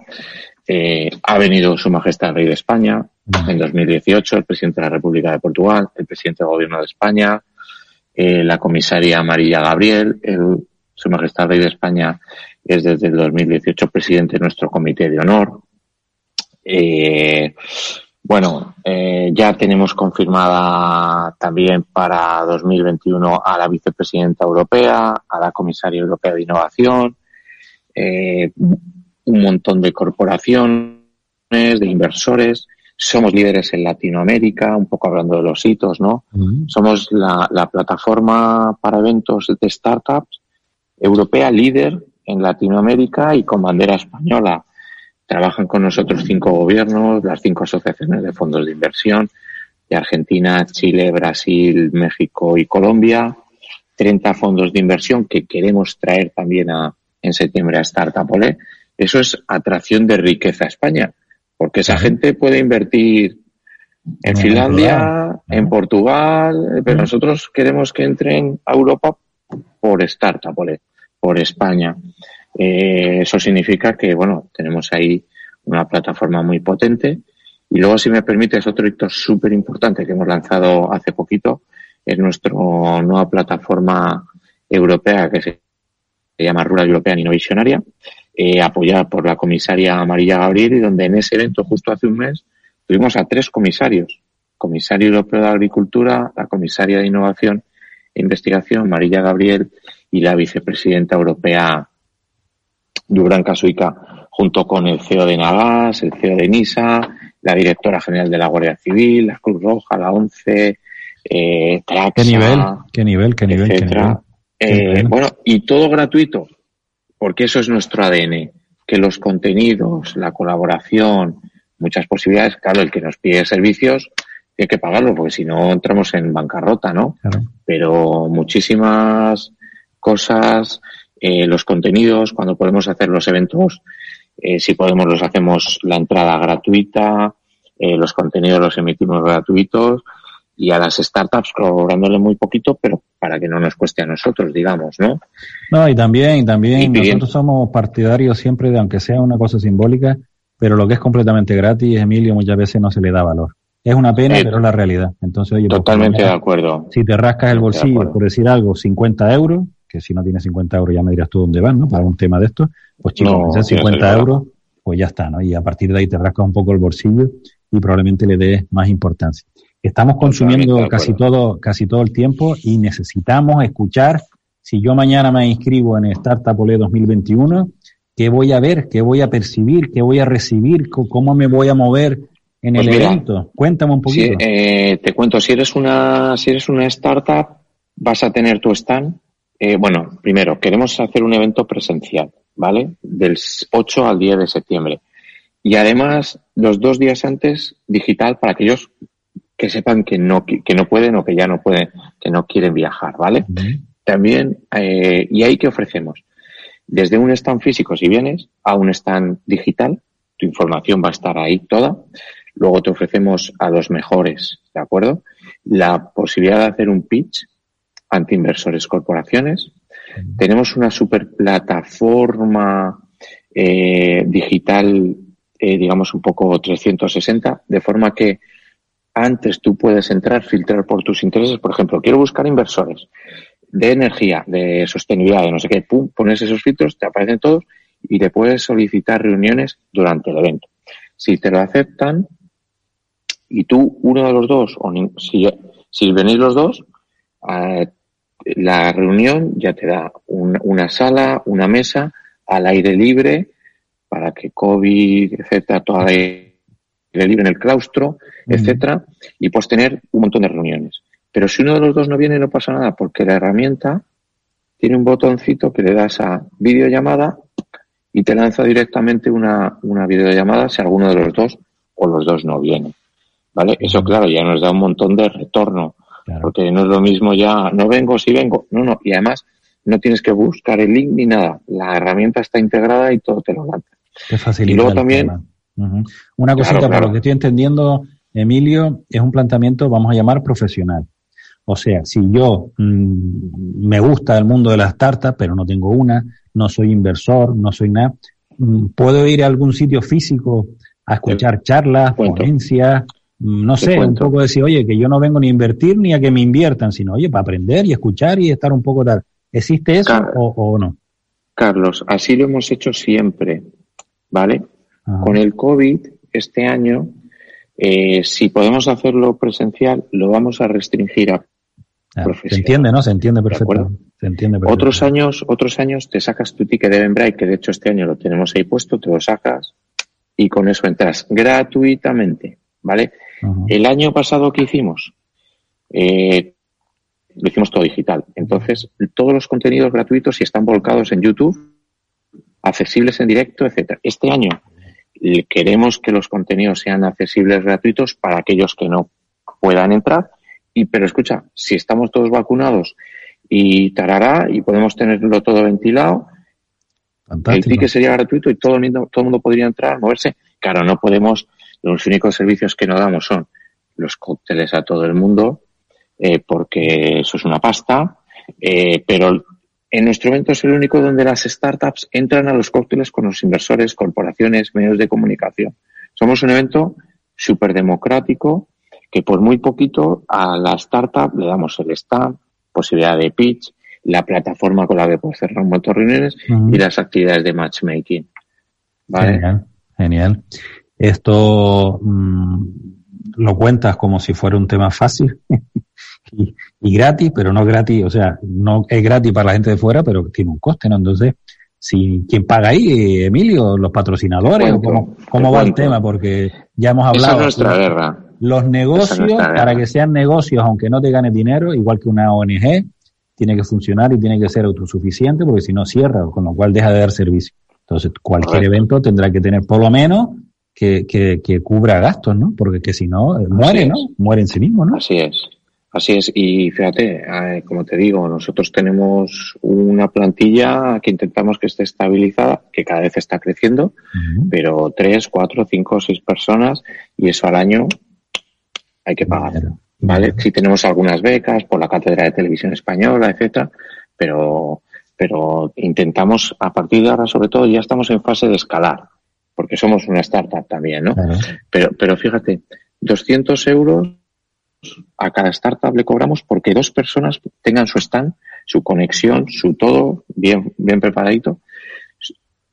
Dos personas entren a tres cócteles, es decir, seis cócteles, Si tú multiplicas seis cócteles por 25 euros, ¿dónde van ya esos 200 euros que le cuesta? Mm. Porque tarará, eh, más la posibilidad de, de todo eso. 200 euros, dos personas startup. Vale, ahora trabajamos, por supuesto, con, ahora tenemos mucho apoyo del Ayuntamiento de Salamanca, de la Diputación de Salamanca y luego las grandes corporaciones y las instituciones públicas que ya han entendido la labor que estamos haciendo y que le generamos mucho retorno en formato de networking, lead y luego también hay muchísimos casos de éxito. La, el último caso de éxito se llama Milfood, una startup justo de Salamanca que coincide, donde, atención, Cedeti y Caixa Capital Risk le ha comprado el 40% y lo que trasciende es que debido a esas compras, que no dicen cuánto es, es van a emplear 50 millones de euros.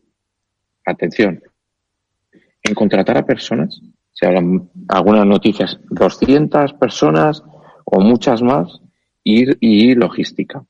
Fíjate, eso es de lo que hablábamos al principio. Mm. Startup tiene una labor principal, es generar sinergias, que eso desemboque en riqueza en el formato de poder contratar y generar empleo. Y eso es el desarrollo de una sociedad, generar riqueza, porque eso, eso significa bienestar para todos. Para todos. Muy bien. Pues Emilio, un último mensaje. Eh, enhorabuena, evidentemente, y, agradecido además de que haya personas como ustedes que hacen este tipo de labor, porque hace falta, es fundamental, el, sobre todo la parte de financiación, hay muchísimos programas de aceleración que terminan y en fin, a mí me gusta hacer, igual no, no es la expresión igual la más educada, pero una patada ahí en detrás y búscate la vida, ¿no? Con lo cual, oye, pues sí, has currado seis meses en una aceleración pero al final no. Y este tipo de evento, este tipo de encuentro es fundamental porque ahí donde la startup podrá conseguir o no, dependiendo de su habilidad en el pitch, su producto, su servicio, el equipo que esté detrás, todas esas cosas que valoran los inversores, evidentemente.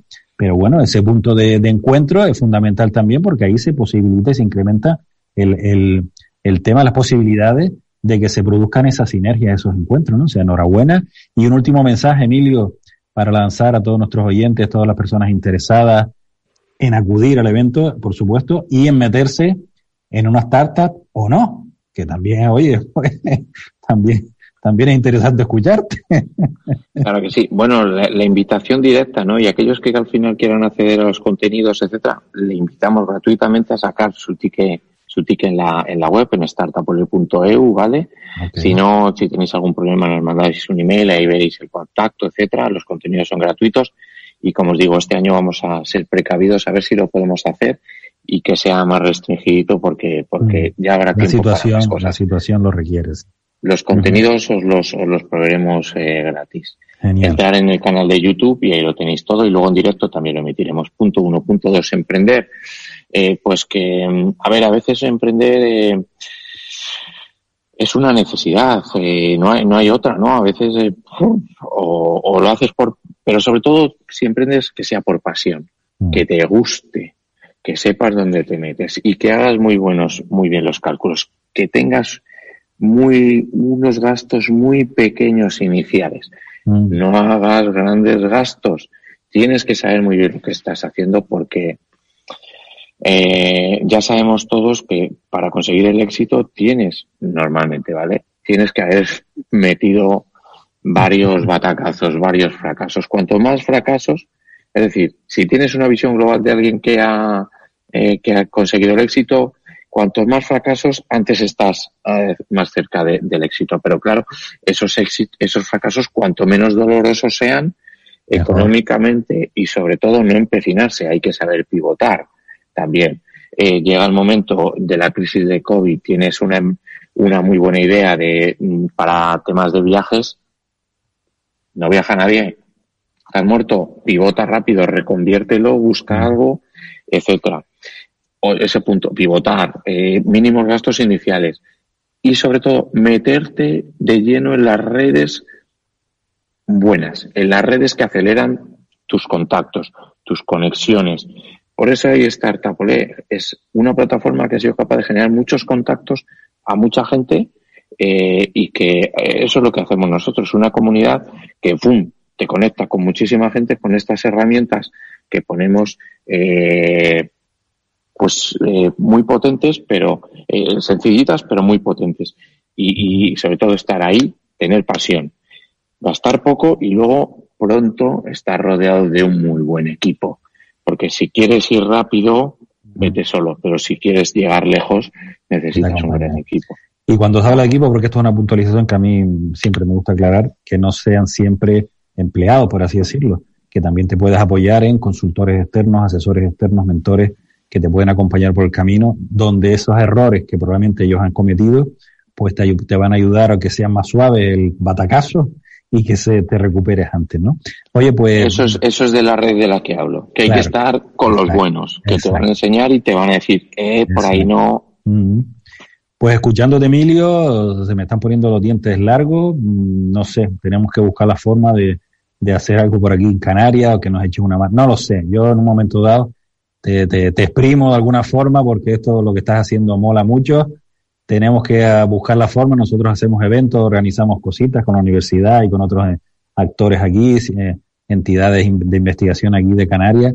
Tenemos, no, no lo sé el qué, pero bueno, ya le damos una vuelta, Emilio, porque algo, algo hay que hacer por aquí, porque Canarias también tiene que, tú dices la España vaciada, yo digo Canarias, España vaciada y además alejada, o sea que nosotros además el doble handicap, ¿no? Porque como tú dices, fuera de las grandes capitales, aunque Las Palmas es una gran capital también, pero oye, es que somos como muy endogámicos, ¿no? Somos islas muy endogámicos y necesitamos abrir los ojos y tal, o sea que en fin, disculpa el atraco, pero, pero algo que Carlos, hacer, Carlos, te voy a decir una cosa, te voy a decir una cosa. Vente con tu programa de radio Startup que te conozca todo el mundo. Ahí te dejamos un stand para ti, con tu set y demás, punto uno. Luego además que muestres otras cosas, por supuesto, gratuito, ¿de acuerdo?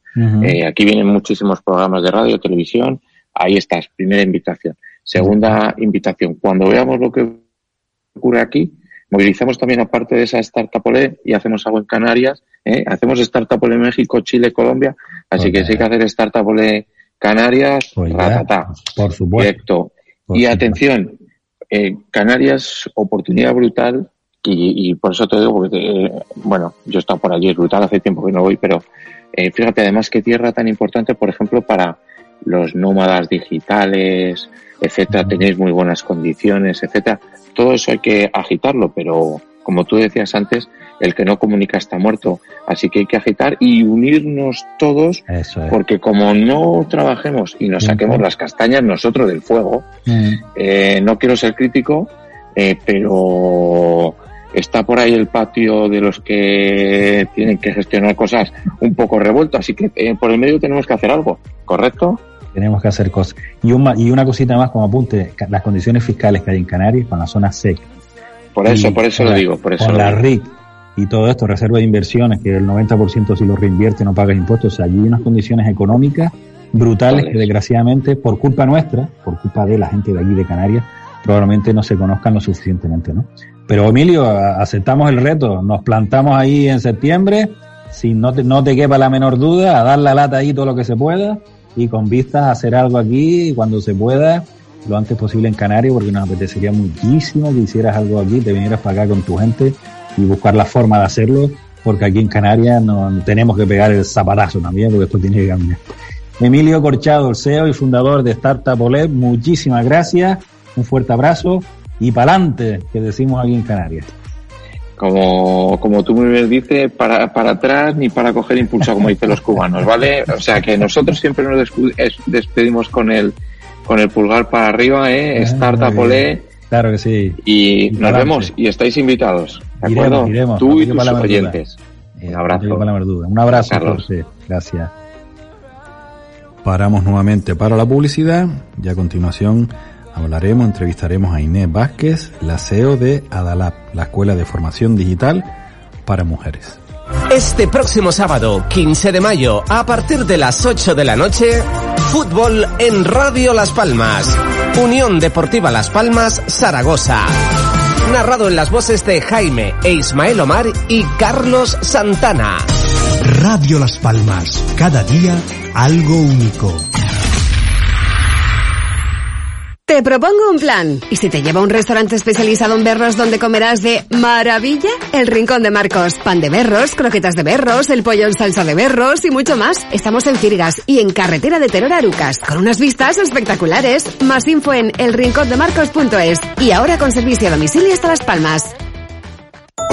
Spar Gran Canaria. Te ofrecemos una gran variedad de productos para cocinar en familia. Hasta el 20 de mayo, entrecot de novillo a 7,90 euros el kilo. Tomate de la aldea a solo 99 céntimos el kilo. Spar Gran Canaria. Siempre cerca de ti. Hola, soy Dulce María Facundo y te espero en la tertulia para repasar la actualidad local y nacional. Los sábados a partir de las 2 de la tarde, Dulce María Facundo presenta La Tertulia. Radio Las Palmas, cada día algo único. ¿Necesitas hacer una página web? Weblaspalmas.es. ¿Quieres desarrollar una aplicación móvil? Weblaspalmas.es. Ponte en manos de la empresa líder en Canarias en diseño web y desarrollo creativo. Visita nuestro estudio y te asesoraremos sin ningún compromiso. Pon tu proyecto en buenas manos. Entra en weblaspalmas.es. Los lunes y jueves a las doce y media de la mañana en Radio Las Palmas hablamos de salud con el Dr. Vázquez, ofreciéndote claves y consejos para una vida más saludable. Y todo el año, las 24 horas del día, te atiende en el teléfono 644-929190. Recuerda, 644-929190. Para más información visita joseluisvázquez.es o escribe a info arroba joseluisvázquez.es. Ya son más de 25 años los del Dr. Vázquez comprometido con el bienestar y estará encantado de atenderte. Y no lo olvides. La crema celularis con omega 3 es ideal para pieles estropeadas, agrietadas y desnutridas. Pide la crema celularis con omega 3 en herbolarios y para farmacias y descubre todos sus beneficios. Si buscas una solución en marketing digital, tu solución se llama Ocra. Publicidad en redes sociales, revista digital, fotografía profesional, cobertura de eventos. Ocra. www.octaviocraus.es. Contacta con nosotros en las redes sociales y en el teléfono 608 91 42 38. Ocra, partner oficial del grupo Radio Las Palmas. Canarias se vacuna. Si tienes más de 60 años, este fin de semana puedes vacunarte contra la COVID-19 en Infecar y en Expo Meloneras de 10 de la mañana a 5 de la tarde, presentando tu tarjeta sanitaria y tu DNI. Consejería de Sanidad, Gobierno de Canarias. Panadería Pulido cada día les acerca el auténtico pan de campo hasta nuestra ciudad. Ahora estamos en la zona comercial de Triana, en la calle Francisco Gurie 16. También en Felo Monzón 9, Siete Palmas, Paseo de Lugo 33, esquina con Tomás Morales y Grau Basas 34 en Las Canteras. Teléfono de atención al cliente 928 66 12 27. Pulido. Hola, soy Alejandro Croisier, conductor del programa Uroboros. Todos los domingos de 10 de la noche hasta las 12 nos encontramos aquí en Radio Las Palmas para hablar de la psicología transpersonal, esa que a ti y a mí tanto nos gusta. Recuerda, todos los domingos de 10 a 12 de la noche, Uroboros aquí en Radio Las Palmas. Radio Las Palmas, cada día algo único.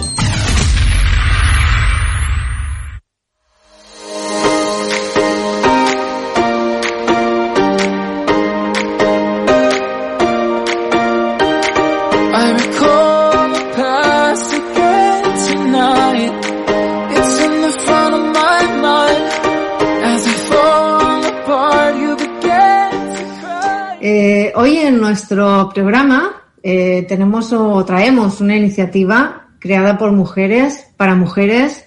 Eh, nos encanta hablar de estas iniciativas, nos encanta ligarlas a transformación digital y nos encanta pues eh, hablar de esta emprendeduría o de este emprendimiento ligado a mujeres. Para ello, hoy vamos a hablar de un proyecto que se llama Adalab, del que vamos a conocer muchísimo más de la mano de su eh, CEO y fundadora, Inés Vázquez. Buenos días, Inés, ¿cómo estás?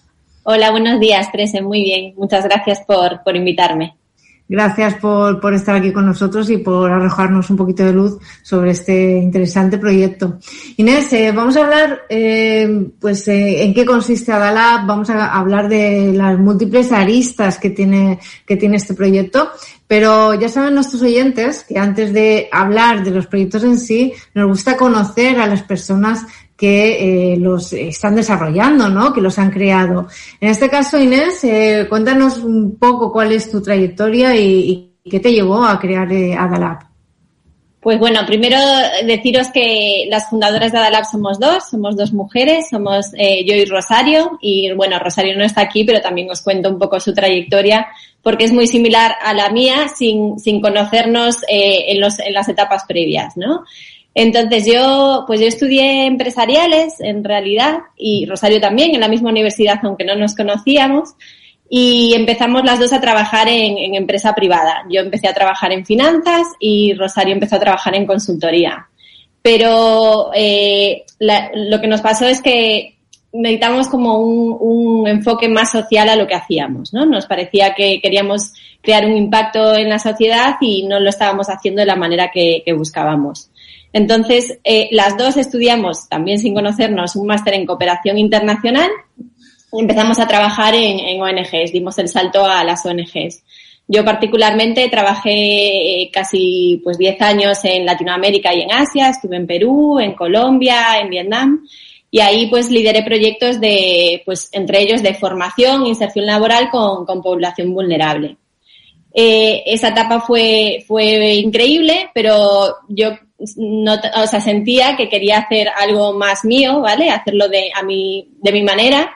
Y también quería combinar eh, elementos que de, de, mi carrera profesional en empresa. O sea, quería hacer un emprendimiento que, que tuviese un enfoque social, pero que la manera de trabajar fuese cercana a la de las empresas, ¿no? Que fuesen procesos más, más eficientes. Y cuando se estaba cambiando un proyecto en el que estaba en Vietnam, eh, esto fue en el 2015, pues decidí que era el momento de que yo ya a nivel tanto profesional de, lo que había aprendido y a nivel personal también, o sea, en ese momento se acababa un proyecto y por lo tanto también contaba con prestación por desempleo al volver a España. Dije, bueno, pues creo que este es el momento ideal para, para emprender, para hacer este emprendimiento.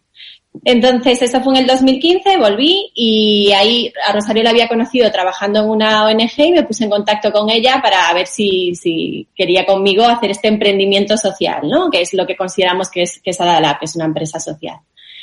Y bueno, pues en ese momento, el 2015, como sabéis, es un momento de la anterior crisis, ¿no? Ahora ya estamos en otra crisis, pero en la anterior había pues muchísimo desempleo y queríamos eh, crear un emprendimiento cuyo foco central fuese eh, reducir el desempleo en, en España investigando, investigando qué, en qué tenía sentido hacerlo, pues llegamos al sector tecnológico, que pues en ese momento, a pesar de tener muchísimo desempleo en España, había un sector como el tecnológico que no encontraba los profesionales adecuados para cubrir las vacantes. Mm. Dijimos, bueno, esto es paradójico, ¿no? O sea, gente desempleada y empresas que no encuentran trabajadores. Y así es como decidimos eh, centrarnos en, en, formación en tecnología para personas que, que estuviesen desempleadas Llegamos hacia la programación y ahí es la tercera vuelta cuando nos dimos cuenta al, al analizar este sector en que la presencia de las mujeres era, era mínimo.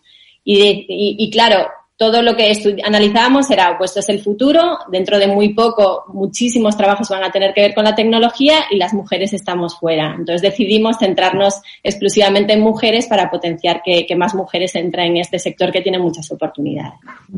Una cosita, perdón, perdón, Pérez, una cosita que nos interesa también mucho cuando se lanzan proyectos de más de una persona, eh, elegir buenos socios eh, es fundamental porque han fracasado no por la bondad o no del proyecto en sí, sino por desavenencias entre las personas que los fundadores, ¿no? ¿Qué, qué, qué, crees tú o, o, por qué Rosario y no María? te quiero decir. ¿Qué, fue lo que viste o, cuál fue un complemento? No lo sé. ¿Cuál fue la hora de decidir eh, tú por Rosario y Rosario por ti? Un poco porque que nos interesa mucho el concepto de, de socio en el proyecto. En este sentido, más si es un emprendimiento social, que es una cosa muy rara, ¿no? o sea, no, o sea, en, un emprendimiento social lo importante es que eh, tengas conocimientos de cómo funciona una empresa, porque tiene que ser sostenible, pero también muy claro que tu objetivo es social. Entonces, es, es difícil encontrar personas que, que, tengan estas dos experiencias o estas dos visiones. Entonces, Rosario, yo la conocí trabajando en una ONG y justamente las dos teníamos esa inquietud de, de emprender, que también es algo raro, por lo menos en España no, no suele ser tan común, ¿no? No hay, no hay tantos emprendedores pero con este enfoque social. Al, mismo tiempo, pues yo había trabajado con ella y, tenía, o sea, me parecía que trabajaba muy bien, que era una persona muy trabajadora, eh, inteligente, un poco, que nuestros valores, ¿vale? Y lo que queríamos conseguir eran, eran similares. Y, claro, ahí también después, por ejemplo, nos dimos cuenta, un aprendizaje, ¿vale? Que hemos, hemos lidiado durante estos, estos cinco años, es que tenemos perfiles similares, ¿vale? Y eso a veces en un emprendimiento cuesta, porque idealmente, ¿vale? Yo si volviese atrás, o sea, lo haría igualmente con Rosario, pero sí que, sí que esto es algo que, pues a lo mejor a veces es, es más adecuado buscar a alguien que te complemente, ¿no? Que tenga esas habilidades que, que no tienes tú. Aunque a la hora de trabajar somos muy distintas, o sea, yo siempre he llevado más pues la parte más, más estratégica y Rosario más, más operativa, ¿vale? Y es más fuerte en eso, o sea, siempre tienes cosas diferentes, pero sí que tenemos eh, formas de trabajar eh, similares y a veces hemos dicho, joder, ya nos gustaría tener a alguien, yo qué sé, pues más comercial o más, ¿no? O sea, este tipo de cosas. Pero es fundamental a la hora de, de emprender eh, buscar un, un, buen socio porque... Bueno, a día de hoy no la cambias, ¿no? Eso no, no la cambio, no la cambio por nada, eso seguro. Pero sí que es verdad, o sea, al final eh, un socio, o sea, una cofundadora es, yo creo que es más, nos lo decimos a veces que tenemos más relación que, que con nuestras parejas, ¿no? O sea, porque es como, es todo. Nosotros también somos amigas, entonces es como amistad, más trabajo, es, es, es mucho. Y es complicado es complicado. Entonces, hay que ceder muchas veces, hay que escuchar mucho, hay que bajar egos, o sea, es, es, es, es un reto. Pero bueno, si funciona, yo lo que he aprendido con Rosario, lo que he compartido con Rosario, o sea, no, no lo cambio por nada, ¿no?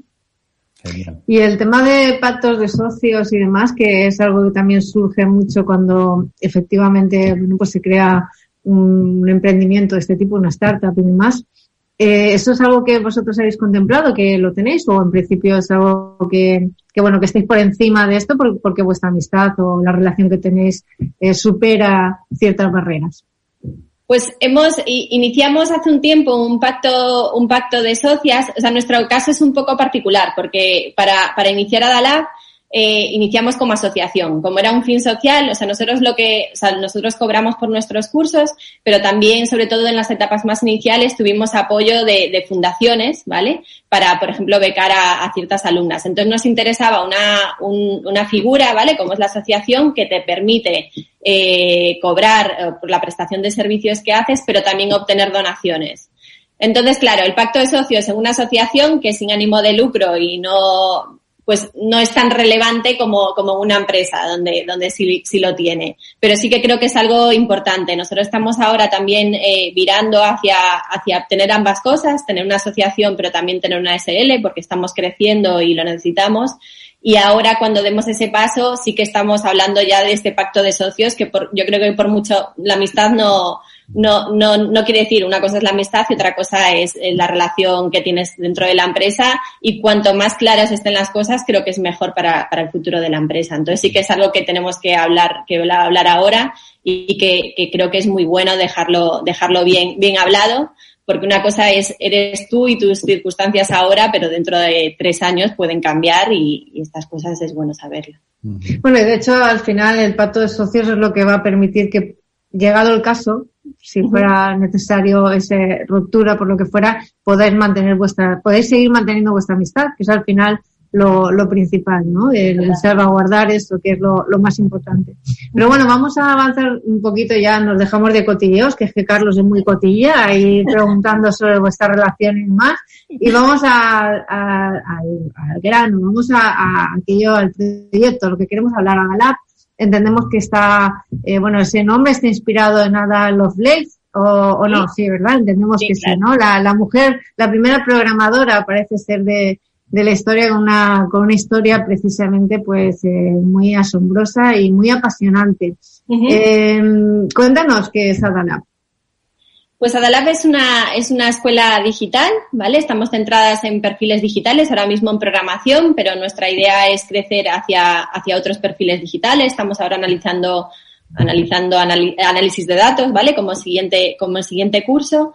Y es una escuela pensada para mujeres que buscan un giro profesional. Eh, normalmente nuestras, nuestras alumnas son, son mujeres que tienen estudios en, en otras disciplinas, pero esos estudios no no le han abierto eh, oportunidades laborales de calidad y que en un momento dado deciden eh, reorientar su, su, carrera profesional hacia la programación y conseguir así un, un, trabajo de calidad. Entonces tenemos un curso intensivo de 12 semanas centrado ahora mismo en programación frontend y después las ponemos en contacto con empresas colaboradoras. Esto es también el fuerte de Alab. Hacemos mucho trabajo eh, de la relación con empresas para que hagan entrevistas y empiecen a trabajar con, con esas empresas.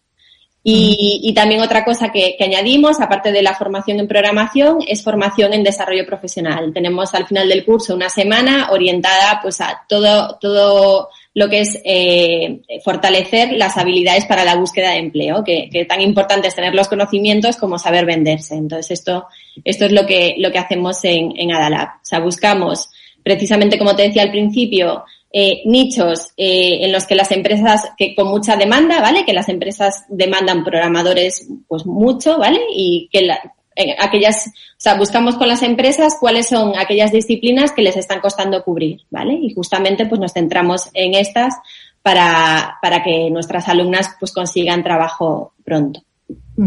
Tenéis, eh, sois una escuela de formación digital para mujeres, eh, precisamente en el mundo tecnológico la brecha de, de género es, eh, es espectacular, ¿no?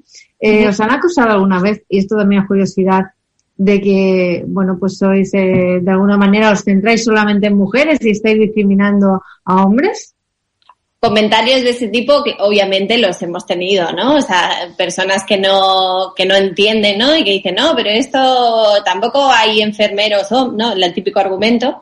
Esto lo hemos tenido a nivel, pues, de algunas personas, pero no hemos tenido hasta ahora, y nos sorprende, eh, como un acoso mayor en, en las redes, ¿no? De, de, de, grupos así más típicamente de hombres enfadados, ¿no? Eso como tal no lo, no lo hemos tenido y es sorprendente. Seguro que lo, lo tendremos, ¿no?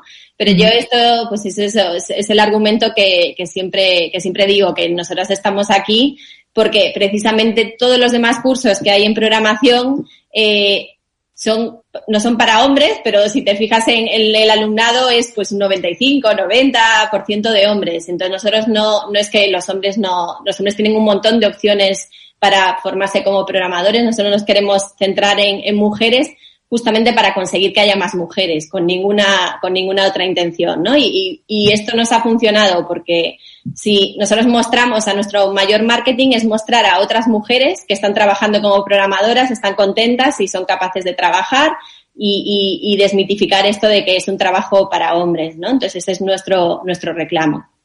Sí, estaba pensando que precisamente es, es el punto fuente, el, el, el foco de atracción, digámoslo, ¿no? Para que haya mujeres que que se vean reflejadas en, en, lo que hacen otras, ¿no? Y que de alguna manera esto las anime a participar.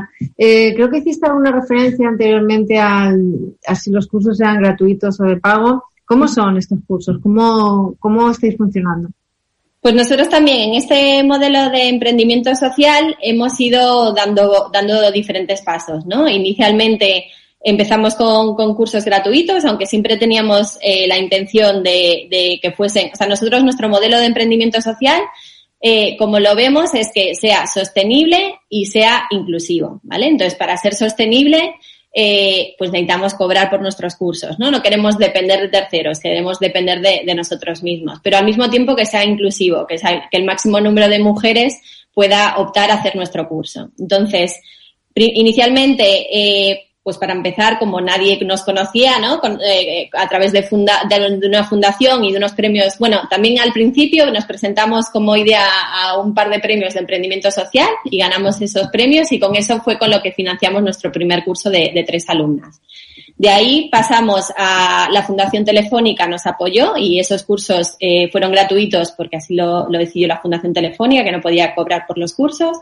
Y después pasamos a un modelo de, becas, o sea, la mitad del curso lo pagaban las alumnas y la mitad de la otra mitad eh, las becábamos. Y ahora estamos en un modelo desde el año pasado en el que 100% del curso lo pagan las alumnas, pero tenemos diferentes opciones de financiación. O sea, tenemos un acuerdo con el Bank Sabadell para financiar los estudios hasta en ocho años, ¿vale?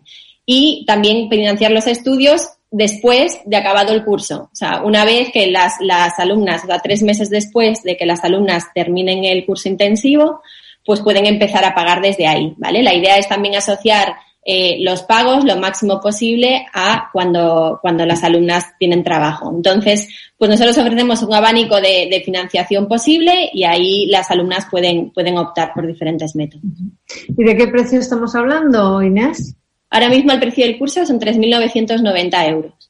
Mm, el curso de 12 semanas que comentabas, ¿verdad? Son 12 semanas, o sea, lo que es el curso son las 12 semanas, que es muy intensivo, o sea, son 12 semanas a, tiempo completo. el curso son 6 horas al día y de media las alumnas invierten unas 4 horas más al día por su cuenta. Después es todo el, apoyo en la búsqueda de empleo, tenemos la semana de la empleabilidad, el seguimiento después en el empleo y un programa de mentoring durante cuatro meses más, una vez termina, termina el curso intensivo. Durante cuatro meses cada alumna tiene una mentora. Entonces, el programa en sí, en su totalidad, es este, es este precio, sí. Y bueno, entiendo, comentabas que, que, vuestras disciplinas o vuestra formación de origen no tiene que ver ni con la informática ni con la programación, eh, luego hay eh, otra, de, bueno, otro frente abierto, ¿no? Que es el, el, trabajar también con personas que son los formadores o las formadoras. No sé un poco cuál es vuestra plantilla, cómo, cómo tenéis esto planteado. Pues nosotros la formación, o sea, ahora mismo tenemos tres profesores de programación y, y nuestra idea durante, o sea, nosotros damos dentro de la programación hay diferentes materias, pero nosotros como lo planteamos es que nuestro, nuestro curso, o sea, las alumnas están con los tres profesores desde inicio a fin. O sea, lo que queremos es que haya una persona desde los inicios que haga seguimiento a, las alumnas. Entonces tenemos, tenemos grupos reducidos, por ejemplo, la promoción que, que, tenemos ahora mismo en marcha son 37 alumnas y con los tres profesores pues de, pues son unas 12, 13, 13 alumnas por profesor para que pueda dar también ese seguimiento. Mm. Una cosita, perdona, perdona, Prece, me disculpa. Em, la, estamos hablando de que en, realmente en el mundo digital hay pocas mujeres. Esto, es como un poco la pescadilla que se, se, se, muerde la cola, ¿no? O sea, hay pocas mujeres en el mundo digital, en el mundo digital pocas mujeres. ¿Cómo rompemos esto, no? O sea, hay pocas mujeres porque es, poco atractivo, no hay referente. ¿Cómo, ¿Cómo ha sido acogido por el mercado de mujeres este tipo de formación? Porque claro, parece que mm, en determinados mensajes las mujeres tienen que entrar en el mundo digital y será entrar las que quieran entrar. Entonces, ¿hay suficientes mujeres que quieran entrar o todavía estamos en esa fase de que todavía hay muchas mujeres, por los motivos que sean, por, por, la, por, la, por la, la, la, fuerza de la sociedad, o sea, los impedimentos, impedimentos sociales, la cultura social, esto no es un trabajo para mujeres, etcétera, etcétera, todas esas cosas, en fin, tan absurdas que hay realmente hay esa demanda. Eh, tú ves que hay sensibilidad de las mujeres de introducirse en este tipo de carreras técnicas. ¿Les está costando mucho? Un poco cuál es la, la, perspectiva. Pues mira, que a las mujeres les interesa, eh, solo es solo una prueba es, es Adalab, ¿no? Nosotros, para que te hagas una idea, nosotros solo admitimos a una de cuatro, de cada cuatro mujeres que, que, que, intenta entrar en Adalab, ¿vale? O sea que, que, la demanda, por lo menos a día de hoy, es, es mayor de la que nosotros podemos, podemos, podemos exacto. Y, y claro, esto es, pues, o sea, vamos a ver, no es que a las mujeres no les interese la tecnología, es que hay una serie de, de, problemas o de factores estructurales que hace que las mujeres no se interesen por la tecnología, pero en cuanto tú incides sobre estos factores, ves que sí que sí que hay un interés, ¿no? Entonces, nosotros cómo lo hacemos, o sea, uno de los problemas que se suele decir por los que hay muy pocas mujeres en, en el mundo tecnológico, en el mundo más más tecnológico que digital, ¿no? Porque sí que hay profesiones digitales en las que hay hay bastantes mujeres eh, es la falta de referentes, ¿no? Normalmente te dicen que, que, tú cuando decides a qué te quieres dedicar, pues te sueles basar en, en, dos cosas, en las personas que tienes cerca, ¿no? En tus familiares, personas cercanas y ver qué profesiones tienen y suelen ser Tú sueles elegir profesiones cercanas a estas, ¿vale? Raro que te vayas a algo muy, muy atípico. Y también referentes que hay en la sociedad. Tú ves eh, la sociedad, ¿vale? Y, por ejemplo, a nivel tecnológico, a nivel de tecnología, todas las figuras claves, las figuras importantes, ¿no? Zuckerberg, son, son todas hombres. Entonces, la falta de referentes y que las mujeres veamos que hay otras mujeres en estos puestos, es uno de los motivos por los que, por los que no, ni siquiera se contempla como opción. No es que no me interese, es que no, no, lo he contemplado ni siquiera como una opción más, ¿no? Entonces, por ejemplo, ¿qué hacemos, qué hacemos nosotras en Adalab? Pues justamente visibilizar, o sea, con nuestro programa de mentoring, por ejemplo, visibilizamos a otras mujeres que están trabajando ya en tecnología y nuestras alumnas pues son la referencia para otras futuras alumnas. Con esto, ¿vale? Con esto simple de centrarnos en mujeres, vemos que atraemos a un montón de mujeres que ven que la tecnología es para ellas. Otra, otro factor, por ejemplo, es que normalmente se, se piensa que la programación es una profesión súper individualista todo lo contrario. O sea, yo he aprendido al meterme en este mundo que los programadores están para crear productos digitales, tienes que colaborar con un montón de personas con otros perfiles. Y estás todo el rato trabajando en equipo. De hecho, hay un montón de herramientas de trabajo en equipo y nosotros, algo que hacemos en Adala, por ejemplo, es aplicar filosofía ágil y, bueno, métodos de trabajo ágiles eh, en, en Adala para trabajar en equipo. Entonces, si das a conocer esto, que no es tú solo en tu casa con el ordenador, sino que es una, una profesión también en la que colaboras con otras personas, que esto es algo que no suele atraer a las mujeres, ¿vale? Intentamos buscar profesiones más, más sociales, ¿no? O que, que, tengamos pues ahí también puedes atraer a, a más personas. Pero, pero bueno, ya de raíz, o sea, estas son cosas que hacemos nosotros, pero creo que de raíz lo que hay que hacer también es desde pequeñitos, o sea, yo, o sea, tú si te fijas desde que somos pequeños en, en qué potenciamos en los niños y qué potenciamos en las niñas, ¿vale? Estás ya encaminando hacia dónde se dirigen. Entonces tú ves ya, solo lo tienes que ver con los juguetes, ¿no? Los juguetes, tú, los, a las niñas se les suele ofrecer juguetes típicamente de cuidados o de belleza, ¿no? Muñecos, tal, eh, relacionados con esto. Y a los niños les sueles eh, dar eh, otro tipo de juguetes en los que experimentan más, ¿no? Que, suelen construir, suelen hacer otras cosas. Esto típicamente, eso también ya está, ya está delimitando, o sea, ya te está diciendo por qué camino tienes que seguir. Y estas cosas... Incluso a nivel de, y a nivel de lenguaje, ¿no? A, los niños el campeón y las niñas la princesa, ¿no? Exacto, las niñas como más cohibida, ¿no? Menos, menos, o sea, todas estas cosas que, que tú vas recibiendo a lo largo de tu vida, pues hace que, de repente digas, ah, pues yo no me dedico a la tecnología, pero no es,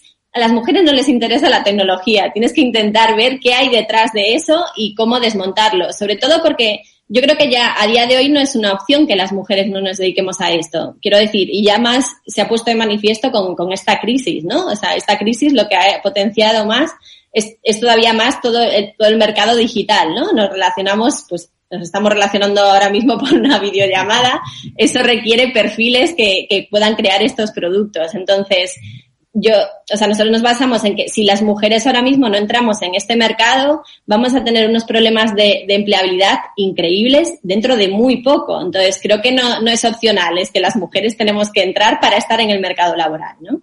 Mm.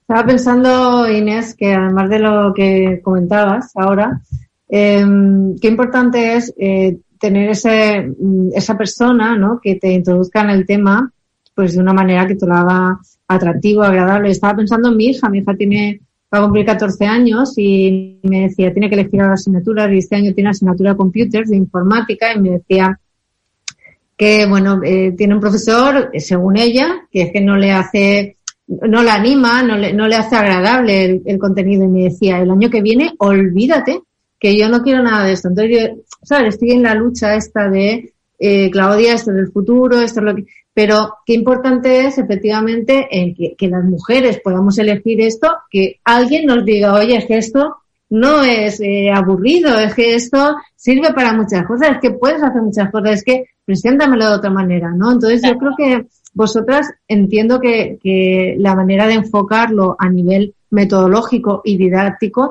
hará muy atractivo el contenido a las mujeres, ¿verdad? Claro, o sea, nosotros, eh, o sea, creo que lo, lo que funciona mejor en el curso es nuestra metodología. O sea, nosotros tenemos una metodología que se llama clase invertida, que lo que hacemos es que toda la parte que tú puedes eh, hacer por ti misma y esto es al revés de cómo funciona normalmente en los colegios, ¿no? O sea, normalmente tú en el colegio vas y el profesor o la profesora te explica un montón de cosas. Esa parte no, no aporta valor que esté ahí el profesor. O sea, puede ser un vídeo, seguro que hay un montón de gente que tú te metes en YouTube y lo está explicando mejor que ese profesor o profesora eh, a través de un vídeo a través de lecturas. Entonces, nosotros esa parte la llevamos a casa. En esas cuatro o cinco horas que invierten en su casa es donde se ve el temario de que vamos a dar al día siguiente, ¿vale? ¿Qué hacen al, al, al, al trabajar en Adalab? Trabajar en Adalab es resolver dudas, o sea, se hacen ejercicios prácticos y se hacen con el profesor o la profesora después se hace por parejas, se ponen por parejas a, resolver otros ejercicios y después hay un proyecto grupal, que es en grupos de, cinco, de cinco alumnas, hacen un proyecto durante un mes completo, que un proyecto puede ser pues hacer una web, una aplicación de, de tal cosa. Entonces, es, es, es todo, es hacer muchísima práctica. O sea, yo creo que esa es la diferencia. Si para estudiar informática alguien te dice, pues léete 400 libros, pues es muy complicado. Si tú desde el día uno estás practicando y estás creando productos que los ves, o sea, las alumnas eso es algo que, que el desarrollo web es súper directo. Al tercer día ya puedes tener una web creada muy básica, ¿vale? Pero una web creada que funciona. Entonces, ver eso es una recompensa muy grande para las alumnas que dicen, joder, es que veo un avance increíble en muy pocos días. Y eso es lo que te motiva para seguir, porque no nos vamos a engañar, el curso es duro, o sea, es súper intensivo y si logramos que, que, en tres meses las alumnas eh, empiecen a trabajar como programadoras es porque metemos mucha caña y es un ritmo muy, muy, muy fuerte. Si fuera, si fuera fácil, seguro Inés no sería interesante ni tan productivo como, como parece que lo está haciendo la lo que nos cuentas. Tenemos que acabar, nos da mucha pena porque podríamos estar muchísimo tiempo hablando contigo. Yo ya tengo mi esperanza en que mi hija pueda estudiar con vosotros el día de mañana y hasta yo, por, por tener más cultura general. Y solamente decir que Paulo Freire, Paulo Freire decía que la educación no cambia el mundo, sino que cambia a las personas que van a cambiar el mundo. Y yo creo que vosotros estáis haciendo esto. Cambiar a personas para que puedan cambiar el mundo, cambiar a mujeres. Así que muchísimas gracias, eh, Inés Vázquez, cofundadora y CEO de Adalab. Y todo el mundo que esté interesado ya sabe, muy fácil. Adalab y tiene punto es en cualquier buscador, tiene todísima la información. Muchísimas gracias Inés por estar con nosotros. Muchísimas gracias a los dos y bueno, ya para, para terminar, decir simplemente que, que tenemos un curso abierto para abril, entonces pues todas las canarias que estén interesadas en conseguir un, un buen empleo como programadoras, pues que, que visiten nuestra web y estaremos encantadas de, de recibirla. Adalab.es, no se olviden, adalab.es. Pues nada, Inés, para adelante, que decimos aquí, que lo que hace falta es gente con energía y con ganas y que, nos ayuden a los demás a mejorar nuestra empleabilidad, entre otras cosas. Un fuerte abrazo, Inés. Un abrazo, muchas gracias. Gracias. Gracias. Y hasta aquí el programa de hoy. Hasta aquí una nueva edición de Factoría de Emprendedores. Le, se despide ustedes Carlos Jiménez, con Presen Simón, al control técnico Juan Carlos Santomé. Le damos las gracias por estar al otro lado y esperamos que hayan disfrutado tanto como nosotros al hacer el programa. Les recordamos una vez más que nos pueden seguir en todas las redes sociales y nuestro canal de YouTube y los distintos canales de podcast. Nos pueden encontrar como Hacedores del Cambio. Le deseamos una feliz semana y si tuvieran algún comentario que hacernos, alguna inquietud, alguna iniciativa, alguna sugerencia, pues nosotros encantados de escucharlos en el correo electrónico o de leerlos en el correo electrónico info arroba transversalia.com. Un fuerte abrazo y nos escuchamos la semana que viene.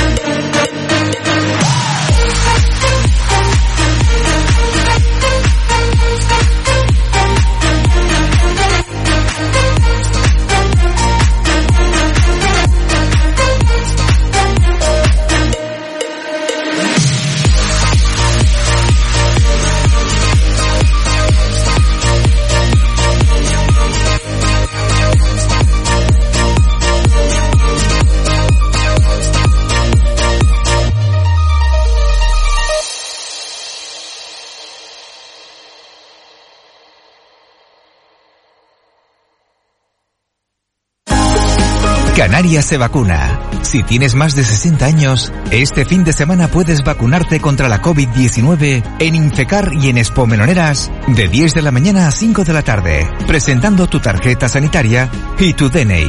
Consejería de Sanidad. Gobierno de Canarias. ¿Necesitas hacer una página web? Weblaspalmas.es. ¿Quieres desarrollar una aplicación móvil? Weblaspalmas.es. Ponte en manos de la empresa líder en Canarias en diseño web y desarrollo creativo. Visita nuestro estudio y te asesoraremos sin ningún compromiso. Pon tu proyecto en buenas manos. Entra en weblaspalmas.es. En Spark Gran Canaria llevamos más de 30 años a tu lado. Apoyamos lo nuestro porque somos canarios como tú y amamos nuestra tierra. Tu futuro es tuyo y nuestro. Siempre comprometidos. Siempre a tu lado. Spark Gran Canaria. Siempre cerca de ti. Los lunes y jueves a las doce y media de la mañana en Radio Las Palmas hablamos de salud con el Dr. Vázquez, ofreciéndote claves y consejos para una vida más saludable. Y todo el año, las 24 horas del día, te atiende en el teléfono 644-929190. Recuerda, 644-929190. Para más información visita joseluisvázquez.es o escribe a info arroba joseluisvázquez.es. Ya son más de 25 años